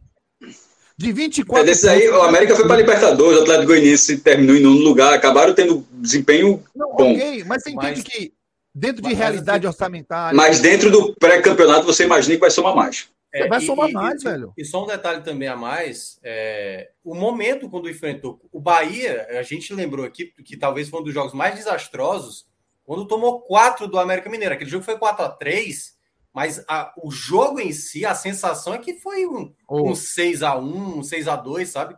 Porque ali oh. foi uma partida Minhoca. pavorosa. O resultado final ficou um 4 a 3 Mas eu Era- lembro demais dessa partida. Assim, foi uma das partidas mais desastrosas da temporada do Bahia. Foi. E o, e o América Mineiro chegou em Salvador tendo feito apenas três gols no campeonato, saiu daqui Foi, com sete. foi. É. O e sabe na foi, e sabe quem foi O que América voltou jogo? pro campeonato naquele dia, sabia? Foi, foi. Você sabe quem foi que perdeu? Você sabe quem foi que o, que o que perdeu aquele jogo? E aí você percebe como um técnico sozinho ele não vai conseguir se ele não tiver um ecossistema lá que faça o cara raciocinar. Ele escalou o Lucas Fonseca sem forma. Eu lembro. Ele escalou. E o Gustavo Henrique, quando entrou, correspondeu, estava no banco. Aí ele, ele botou, o Dado Cavalcante botou, por quê? E não tem ninguém para dizer assim, velho, não escale. Esqueça Lucas. O Bahia errou muita coisa básica. Aí Dado Cavalcante vai pegar um jogo com o Flamengo. Ele acha que ele vai competir com o Flamengo, tete a tete, no meio-campo, com Jonas Galdesano e Tony Anderson, cara. Aberto desse jeito. Não tinha ninguém para dizer, meu irmão, tranca aí. Se você. O ambiente do clube de futebol, se você tem liderança, quem entende de futebol, o clube não faz essas merda, velho. Não faz. Jogador gordo não entra em campo. Zagueiro sem condição não vai pro jogo. Porque presidente se mete, diretor se mete. Não na escalação, mas em quem não vai jogar. E, velho, não dá. Nesses caras não dá. E o Bahia foi lá, ó. Deixou correr solto. Deixou correr solto. Diego Serri, que caiu com o Grêmio, não é que era bom, não. Mas correu solto aqui também. Ficou doente, sobrecarregado, porque não sabia o que fazer. Não tinha suporte. Aí o Bahia trocou o Diego Serri por dois caras que não conseguiram também melhorar nada. O Bahia mudou o miolo de zaga e o gol. Foi o que o Bahia conseguiu evoluir. Da reformulação que tinha que ser feita. Velho, é o que mais choca, assim, é a, é a forma como o Bahia foi esfarelando e diminuindo a sua capacidade com, com o passar dos anos. O de 2021 foi pior que o 2020, o 2020 pior que o 19, o 19 foi pior que o 18. O time. E não tem ninguém para subir. Você não olha. Ah, o Patrick, Patrick Lucas estava no Palmeiras. O Matheus Bahia foi da base Bahia com seis anos, estava no Palmeiras. O Bahia pegou profissionais daqui de Salvador. O profissional daqui de Salvador, eu já falei isso, mas vou falar quantas vezes for necessário. O profissional daqui de Salvador, ele recebe a ligação de um cara de São Caetano, de um cara da Mata Escura, que diz assim: Eu tenho um menino aqui que é craque. Deixa eu levar ele aí. Um cidadão vem de São Paulo, chega de fórmula pronta, ele não tem esse trânsito. Então, você se quer trazer uma tecnologia nova, já que a gente tem esse complexo de vira-lata de achar, né? Que o que vem de fora é melhor. O que eu acho curioso é que o Palmeiras, com uma das melhores bases do país, tem lá é, é, Iberê, baiano. João Paulo, daqui, da Bahia, torcedor do Bahia, mas estava no Vitória. O Wesley Carvalho, que foi para lá, ele chegou a mil vitórias. Deu um resultado, o pessoal não deixou ele embora. Ele deu um resultado, ele preparou o Vitória em 2015 que Mancini subiu da Série B para a Série A. Foi o Wesley Carvalho. E é inacreditável como aqui a gente olha esses caras e ah, deixa pra lá. O Haroldo Moreira, que foi dispensado da base para Bahia trazer Marcelo Lima, e eu critiquei isso quando ainda estava no oba-oba da, da, gestão nova. Falei, você não tira um cara como Haroldo Moreira, que indicou Arthur Cabral pro Bahia, o Bahia não quis pagar. Sabia disso? Arthur Cabral já se tem um menino na base do. Nem do Luan, e o Ceará disputando. Bota um dinheiro e traz. Era na Paraíba. Não, ele, é, ele é paraibano, acho que estava no Campinense, isso, se eu não me engano. Isso. Traz ele para cá. Pode perguntar, o Moreira é vivo, tá? Tá em Salvador, pode perguntar ele. A resposta não, não, o Bahia não vai ficar fazendo esse tipo de coisa. E depois que ele saiu, enxotado, para Marcelo Lima fazer a grande revolução da base do Bahia, o Bahia começou a trazer um bocado de jogador de fora. Mas nenhum com o nível de Arthur Cabral. E Marcelo Lima, na primeira oportunidade, ó, vou ali assumir outro projeto. O Bahia tinha um bocado de gente que chegou para dizer que a base não dispensa talento. Você não trabalha a divisão de base com um número tão restrito. Isso não é elenco profissional, não, parceiro. Talento, você não desperdiça, é maturação. Você tem que ampliar o máximo possível. Mas veio os gatos mestres lá dizendo, não, você tem que ter 21 na base. Que isso, velho? Por categoria, que isso? Esse Bahia foi aceitando esse tipo de coisa. O Lucas Drubs, que falou aquela besteira, o Bahia não se manifestou, não. Você lembra do Bahia ter se manifestado dizendo que discordava daquilo? Não, não. Ele era o Bahia ganhou uma nota de TV. O Bahia ganhou uma nota de TV porque tem uma torcida de massa. Não é porque tem sócio de massa, não. É porque tem torcida de massa. É por isso que ganhou a nota de TV. E aí, ele vai dar uma declaração. Ele chega lá agora, faz um bocado de bobagem. Evidentemente, o Bahia ia desidratar no campeonato. Ali escrito nas estrelas que é da merda. E ele, ah, nós estamos em décima. Nossa posição mostra pelo que o Bahia tá lutando. Ninguém falou nada. Ainda acharam ruim. Quando se chamou a atenção para isso. O rebaixamento não é acidente, velho. Infelizmente, não é acidente. O Bahia que se reconstruiu. E aqui pra gente, pandemia à parte, o Bahia tinha tudo prontinho para dar o passo à frente. Para dar o passo à frente, para voltar a figurar. São 20 anos sem ficar entre os 10 primeiros de uma primeira divisão. E não faltou, foi a oportunidade desses últimos anos, velho. Uma reorganização de força. Com tantos Fortaleza clubes. duas vezes em três anos. O quê? O Fortaleza, Fortaleza, né, entre os dois. Duas vezes três anos. 19 e 21. Entre os dez primeiros e o Bahia não veio desde 2001. E era o Bahia que tinha que estar puxando isso. Não tem desculpa de pandemia. Pandemia atacou 2020, mas 2019 o Bahia estava fazendo um trabalho ruim. De problema de leitura.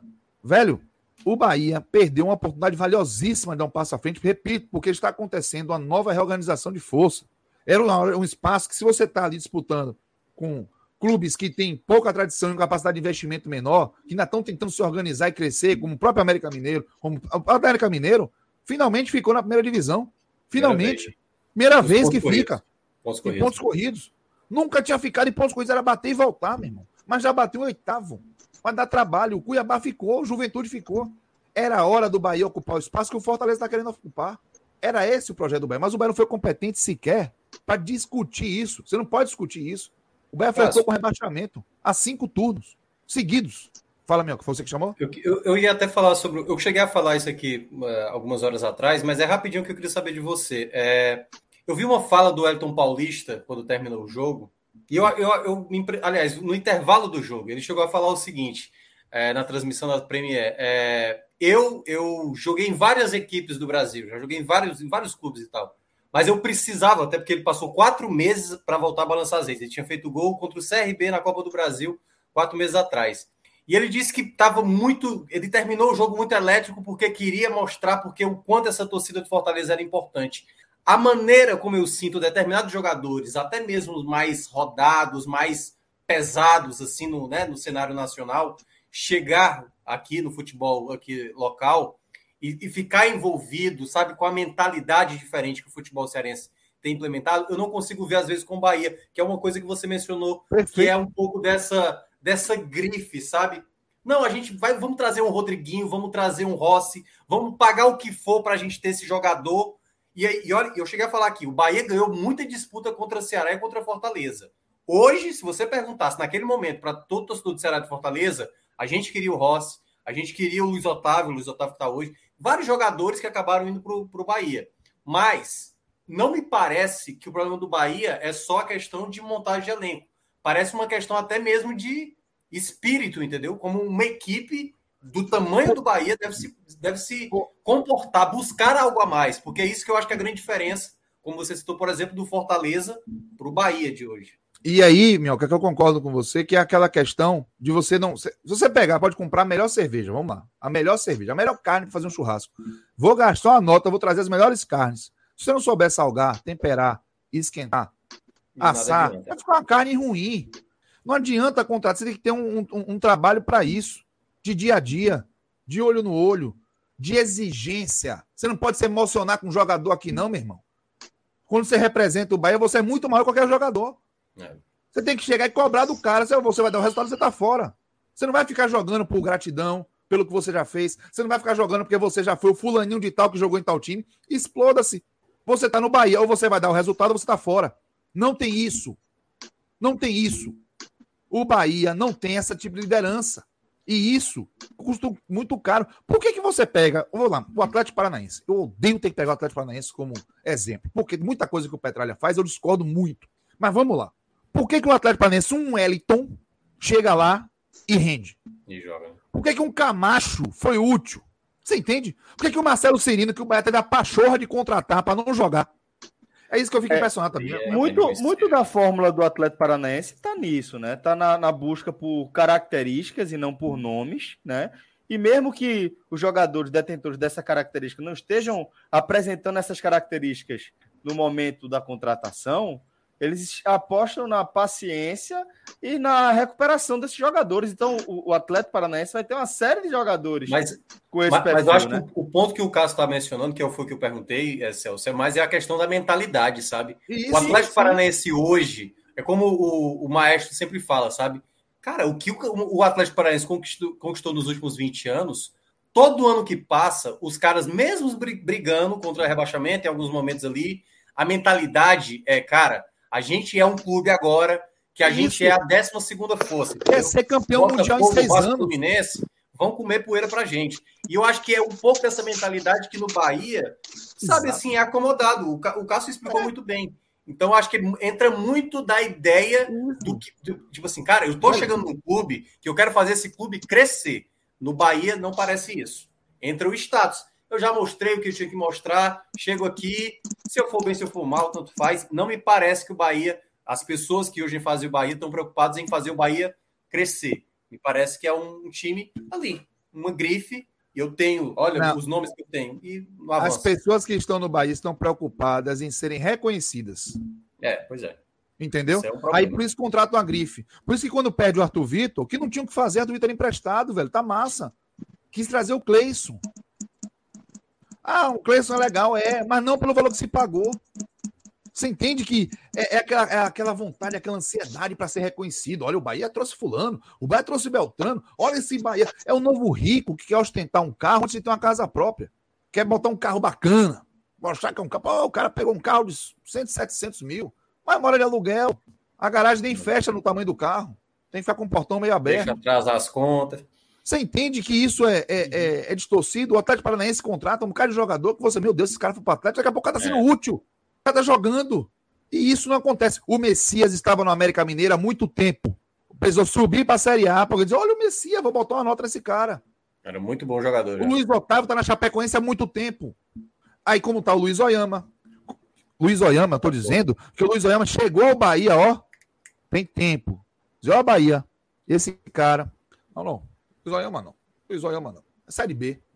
É esse tipo de coisa que não consegue é, é, que mostra porque o Bahia não consegue sair do lugar, porque o Bahia tá querendo beber a água que já tá suja, velho. Vai ficar doente. Você tem que pegar água limpa, você tem que peneirar e buscar água limpa. Esse é o trabalho. E a grife, ela se constrói. Gregory chegou sem ninguém conhecer, o Zé Rafael chegou sem ninguém conhecer, o Arthur Vitor pouca gente conhecia. São exemplos aqui. Ó. O Zé Roberto não prestou, mas é muito útil o Atlético que ficou. O Éder, zagueiro, não prestou, mas também é muito útil ao mesmo Atlético. O Matheus Peixoto era da base do Bahia, não ficou. Quem veio melhor que ele? Só o Gilberto. Quem mais? Quem mais? O Bahia teve a honra de ter um jogador com a qualidade de Gilberto, tirou pouco proveito disso que o Bahia ganhou uma Copa do Nordeste. Poderia ter conquistado uma vaga na Libertadores, poderia ter avançado na Sul-Americana, chegado na semifinal de Copa do Brasil. Mas falta mentalidade. Falta a, aquele combustível que faz a diferença. Não é o jogador só. Não é estrutura fria é toda uma tecnologia, é todo um envolvimento, é toda uma busca, é toda uma, uma, uma não acomodação, uma impaciência, um desejo por vencer, por ganhar cada jogo. Tem um traço do Bahia que vem antes até da, da gestão do Guilherme mas é um traço que me irrita. Livrou do rebaixamento, larga. 2017 ficou a poucos pontos de conquistar uma vaga na Libertadores, perdeu para Chapecoense aqui, perdeu para o Sport, estava correndo risco de cair. Desesperado na ilha, perdeu e empatou um jogo com o São Paulo. Eram três jogos, o Bahia podia ficar na, na zona de classificação da Libertadores, eram nove times. A Chape foi. 2018, mesma coisa, se levou contra o Ceará, largou, aí perdeu do América fora. É falta ó, apetite, falta querer ganhar todo o jogo, sabe? Aquele jogador chato, que não quer perder nem para o ímpar, que se a moeda cair, cara ou coroa diz, não, se a moeda tá errada, aí começa a brigar com a moeda, tem que ter esse tipo de desejo, pô. Mas não, esse tipo de pessoa incomoda, cobra, sabe? Mostra que tá errado. É por isso que não tá no Bahia. No Bahia, só tem quem consegue olhar para o presidente e admirar, seja lá pelo que for. O Bahia é uma carreta que não pode ter um motorista que fica o tempo todo se olhando no espelho. Tem que ter uma carreta que olhar para frente e dirigir a carreta. Se o cabelo bagunçar por causa do vento, se ficar com cara de graxa, exploda-se. Se você dirigir bem a carreta, não vai precisar frear em 3 metros, como o Bahia vai ter que fazer agora. Vai frear a carreta em 3 metros. É claro que não vai dar certo. A gente estava Porque... falando isso, Cássio, um pouco antes de tu entrar, que quando tu fala carreta, é, é toda a operação do clube, né? A operação econômica do isso, clube financeira é de rema... é, é, uma, é uma boa analogia. O Bahia, ele é, pelo tamanho dele, ele era uma carreta, só que agora é uma carreta com o óleo, o óleo de freio sem revisão. É uma carreta com motor de Fusca. E agora, não, porque não, na verdade está descendo, está descendo assim de forma tá perigosa. Tem que frear e não tem não tá, ela, Exatamente, ela não está parada, não, Celso. Ela tá, ela tá, é. O problema é que ela está descendo e não tem freio. Tá e agora. É, e, vai, e eu estava dizendo aqui que o, todos aqueles parcelamentos que o Bahia está se esforçando há tanto tempo para pagar continu, vão continuar existindo. Só que agora com a receita muito menor. E num campeonato que vai ser muito mais difícil. Veja só, o Bahia conseguiu acesso no ponto, nos pontos corridos já algumas vezes é, só para dar o, o, o, ano certinho, conseguiu em 2010 é, e 2000 e, e quando, 2010 e 2016. Isso para os pontos corridos, né? Porque ele, ele, passou aqueles sete anos fora da primeira divisão. E assim, já foi, o Bahia já, já conseguiu esses dois acessos nos pontos corridos da Série B, já nesse formato, com 20 clubes. Não era, essas duas edições que o Bahia subiu, nem um pouco perto do que vai ser 2022. Não. Assim, não, para ninguém, na verdade. Para ninguém, na verdade. Mas com o Bahia pegando, não, o Bahia quando jogou subiu e tal.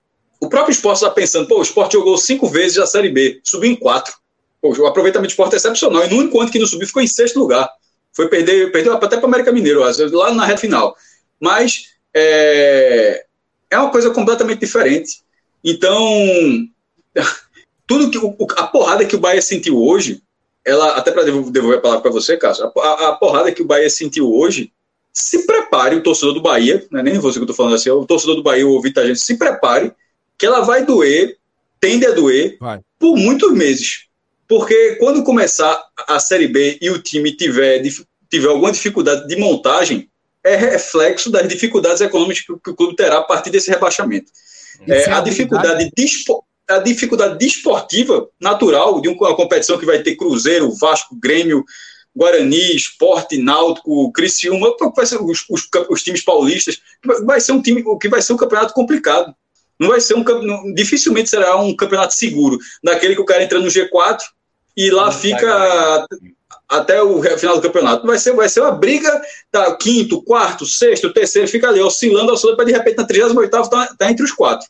Vai ser, um, vai ser uma temporada de dentro do campo de muito sacrifício e fora do campo, de, pelo que eu venho acompanhando há alguns anos do Bahia, e a gente, a, gente gosta de, de abordar esse assunto, desde já posso estar enganado.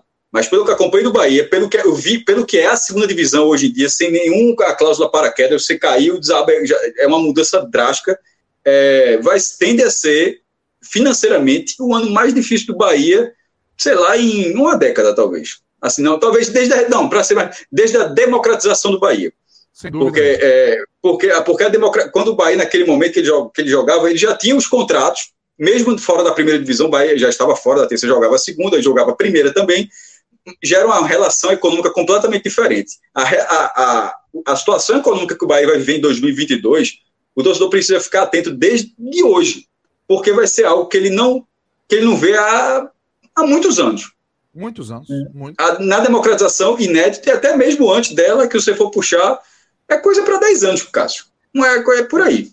É, não, é, é tranquilo. E quando você fala coisa para 10 anos, senhora, eu não fico preocupado de ser coisa para 10 anos para trás. Minha preocupação é ser coisa para 10 anos para frente. O que, é que eu quero dizer com isso? É... A, a, desacelera todo o processo de reconstrução. Isso aí é, pelo amor de Deus. Mas é isso aí não é só, mas, mas isso não é só questão do Bahia, não, tá? Isso e é uma questão do atual modelo de rebaixamento. Que a gente, que eu, faço questão de criticar direto, mas o que eu quero dizer em relação ao Bahia é o seguinte: observe. O Bahia vem demonstrando na gestão de Guilherme Belitani que não sabe lidar com as próprias lições. Certo? Se o Bahia com dinheiro e com um cenário todo favorável não foi competitivo. O Bahia agora vai ter que aprender a lidar com um cenário de pouca receita, com uma, uma direção que não se mostrou capaz de gerir o clube no melhor cenário, que não se mostrou capaz de fazer o time reaprender a jogar uma Série A depois de ter tido uma lição e um susto muito grande com esse mesmo cenário. Então, o que eu quero dizer é o seguinte: eu não estou sofrendo um, um absurdo exatamente hoje, porque eu sofri antes. Juro vocês. Eu tô com a sensação que é da merda já tem um tempo.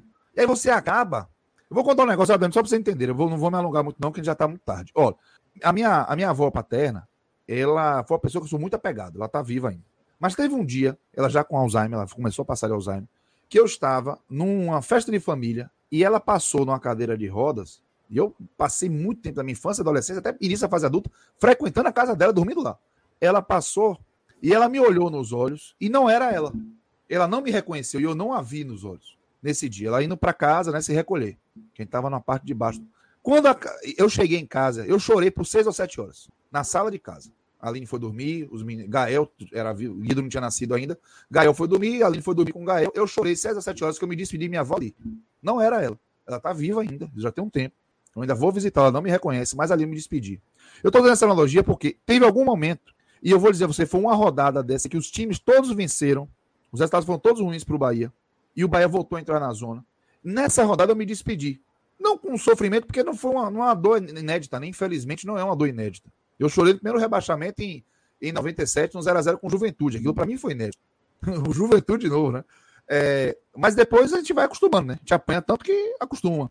Mas eu, eu senti o rebaixamento ali. Então, eu fui para rede social desabafar, reclamar. Eu reclamei em grupo de WhatsApp, eu comecei a chegar. Ali eu senti o rebaixamento. Hoje eu estou consolidando na realidade aquilo que para mim ficou muito claro que acabar acontecendo.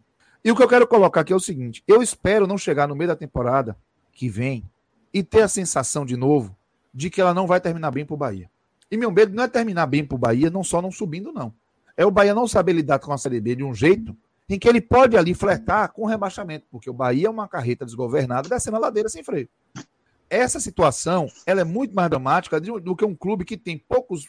É, é, é acostumado com poucos recursos e poucas dívidas e tem uma relação mais frequente com esse tipo de cenário que Cássio trouxe. O cenário para o Bahia vai ser muito dramático e o Bahia não mostrou. A minha pergunta, já para encerrar, é: o que é que me faz crer que o Bahia vai lidar bem com esse cenário se no melhor cenário o Bahia não soube se comportar? Essa é a pergunta que eu faço. Tratando essa pergunta para mim internamente, eu tenho que me preparar para o pior. Para um cenário em que o Bahia vai ser um frequentador assíduo da Série B, em alguns momentos frequentando a possibilidade de subir, em outros momentos frequentando a possibilidade de cair. Esse é o meu receio.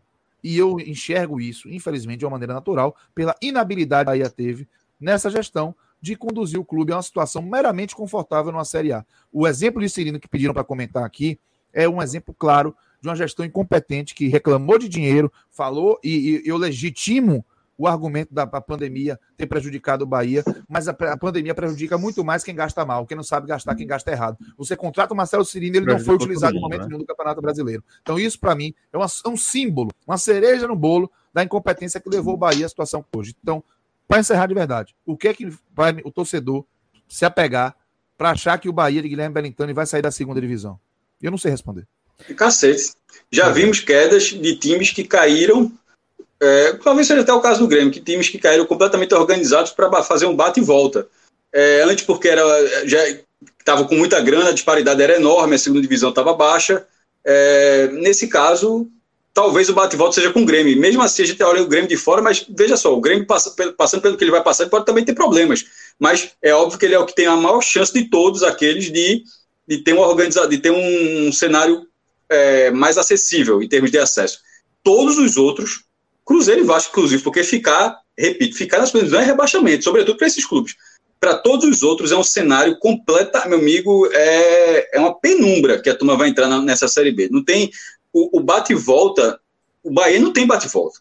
O Bahia, o Bahia vai lutar demais para subir, meu amigo. No, a, a, eu, é muito difícil imaginar que o Bahia faça uma campanha de trem pagador na Série B. Não será, não vai ser o caso. Vai ser o que Cássio tá, o que Cássio, o Xará está falando, porque tende a ser um difícil para muita gente, porque é o modelo atual da, enfim, da, do rebaixamento.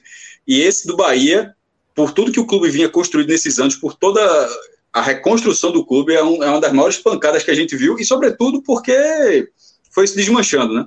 É isso. É, é isso. Eu não, eu não sei se. O Celso foi embora. Eu, vou, eu acho eu que a gente vai acabar. Acho que, a gente acha que já ia acabar. Acabou. É, eu, acabar. Eu, vou sair por, eu vou sair por último, eu apago a luz, né? Eu saí por último na primeira. Não, é, não, mas só, só para a gente falar aqui no final, né? É, agradecer a todo mundo que acompanhou a nossa live aí. Foi Pô, essa é a maior de todos os tempos. A maior de todos os tempos. Mais de cinco horas e meia a gente. Meu Deus do céu. Aqui. E, enfim, a gente agra agradece mesmo a toda a temporada que ainda não acabou, viu? Em dezembro a gente vai ter ainda vários programas para falar sobre saídas. Minhoca, é muita análise agora, pelo amor de Deus. Acabou, o, que, o, que acabou, o que acabou foi o jogo. Exatamente, acabou o jogo. A gente agradece acabou foi o jogo. todo mundo que está segurando até agora, porque Cássio Zirpoli e Celso Shigami ainda gravaram a Gamenon hoje, ou seja, mais de um terço. Velho, velho, velho, tu falasse isso agora. Tu falasse isso agora. Meu amigo, já foi tanta coisa, eu acho que eu pensei que isso tivesse sido ontem. Porra, mas é mesmo, o H não foi feito. Perdemos foi feito um guerreiro já. Já perdemos um guerreiro. Vamos, vamos derrubar. Já perdemos dois. O Fred já foi embora muito tempo, mas vamos acabar agora. Só dizer o seguinte: parabéns aos dois cearenses que representarão o Nordeste Boa. em 2022, sobretudo ao Fortaleza, porque a condição não é igual. O que o Fortaleza fez muito mais, fez assim um ano estupendo, com semifinal de Copa do Brasil, quarto lugar na primeira divisão dos pontos corridos, vaga na fase de grupo da Libertadores, um dos menores dentro da primeira divisão, um dos menores orçamentos, o menor foi do Juventude, tá? Dos que ficaram da primeira divisão. É, talvez tenha sido o menor de todos, inclusive, menor que Atlético Goianiense de Cuiabá. É, e o Juventude ficou, mas o Fortaleza também era dos menores. Assim, era no mínimo dos menores, assim, dos últimos cinco ou seis. Porque pelo orçamento conseguiu não só ficar, como ter esse resultado. E o Ceará, pela sua regularidade, o Ceará irá para o quinto ano na primeira divisão. E se não cair ano que vem, será o recordista, porque agora são três dividem: esporte de 14 a 21, Bahia de 17 a. Não, desculpa, esporte de 14 a 18, Bahia de, de, de 17 a 21 e Ceará de 18 a 22, que se ficar em 23 o recorde. O Fortaleza está indo para o quarto ano. Se o Ceará eventualmente cair, o Fortaleza ficar, o Fortaleza também igual, ou seja, vai ter essa disputa, mas querendo ou não, é, ainda tem até isso, viu? Como o Ceará está indo pela quarta vez, e, essa quarta vez está dentro das cinco do Ceará, não, a quarta do Fortaleza e a quinta do Ceará. Isso. É ou seja, eles juntos são quatro anos seguidos com o Ceará e Fortaleza. Esse é o recorde de uma rivalidade é, no Nordeste. Bahia, Esporte e Náutico já tinham ficado três, três anos, 7, 8 e 9, é, e Bahia e Vitória tinham ficado três, é, 16, 17, 18. E, e acho que tinha ficado, mas enfim, e esse é o novo recorde. Então, assim, é, é, é são os dois clubes mais organizados há alguns anos, eles estão se organizando, eles fazem por merecer, e para Bahia Esporte, que eram os mais vitoriosos, continuam sendo os mais vitoriosos, mas agora vão para a segunda divisão, vão penar um bocado e o campeonato vai ser duro. Mas a gente vai analisar isso muito, como o Minhoca falou, o final, do, o final desse. Final da remontagem do elenco que começa imediatamente, tem que começar, quem não começar está atrasado. A gente ainda vai fazer a resenha, porque essa das pancadas do rebaixamento, da felicidade das permanências, isso tudo ainda vai ser é, falado novamente, porque não se acaba hoje. Hoje foi, foi o primeiro impacto, como o Cássio Cardoso trouxe aqui, e tudo do Bahia a gente vai acompanhar. Do esporte, a gente meio que já está. O rebaixamento do esporte foi tão lento que a gente está falando do esporte há semanas, é um rebaixamento de sentido. O do Bahia foi sentido hoje. Mas agora, e, e os dois vão conviver na mesmíssima realidade, que lá está o Náutico, lá está o CRB, o CSA, o Sampaio, tem outros clubes do Nordeste, além de potências da, que caíram também. Beleza, galera? Um abraço para Cássio Cardoso, para Tiago Minhoca. Pra... Um abraço, cara. a gente bateu aí. quase 500 pessoas. Se passou disso, eu realmente não vi, mas assim foi. A turma estava. E mesmo caindo, viu? Porque mesmo tinha quem ficou, quem caiu, quem veio só para resenha. Uma hora dessa aqui, a, maior, a live mais longa e uma das maiores audiências. Ou seja, você multiplicando por isso, por tudo isso, dá um dos maiores índices que a gente já pegou aqui, o que deixa, obviamente, todo mundo, todo mundo muito feliz. Para todo mundo, um abraço, galera. Um abraço, galera. Boa noite. um abraço. Boa noite, valeu. boa noite, Tchau.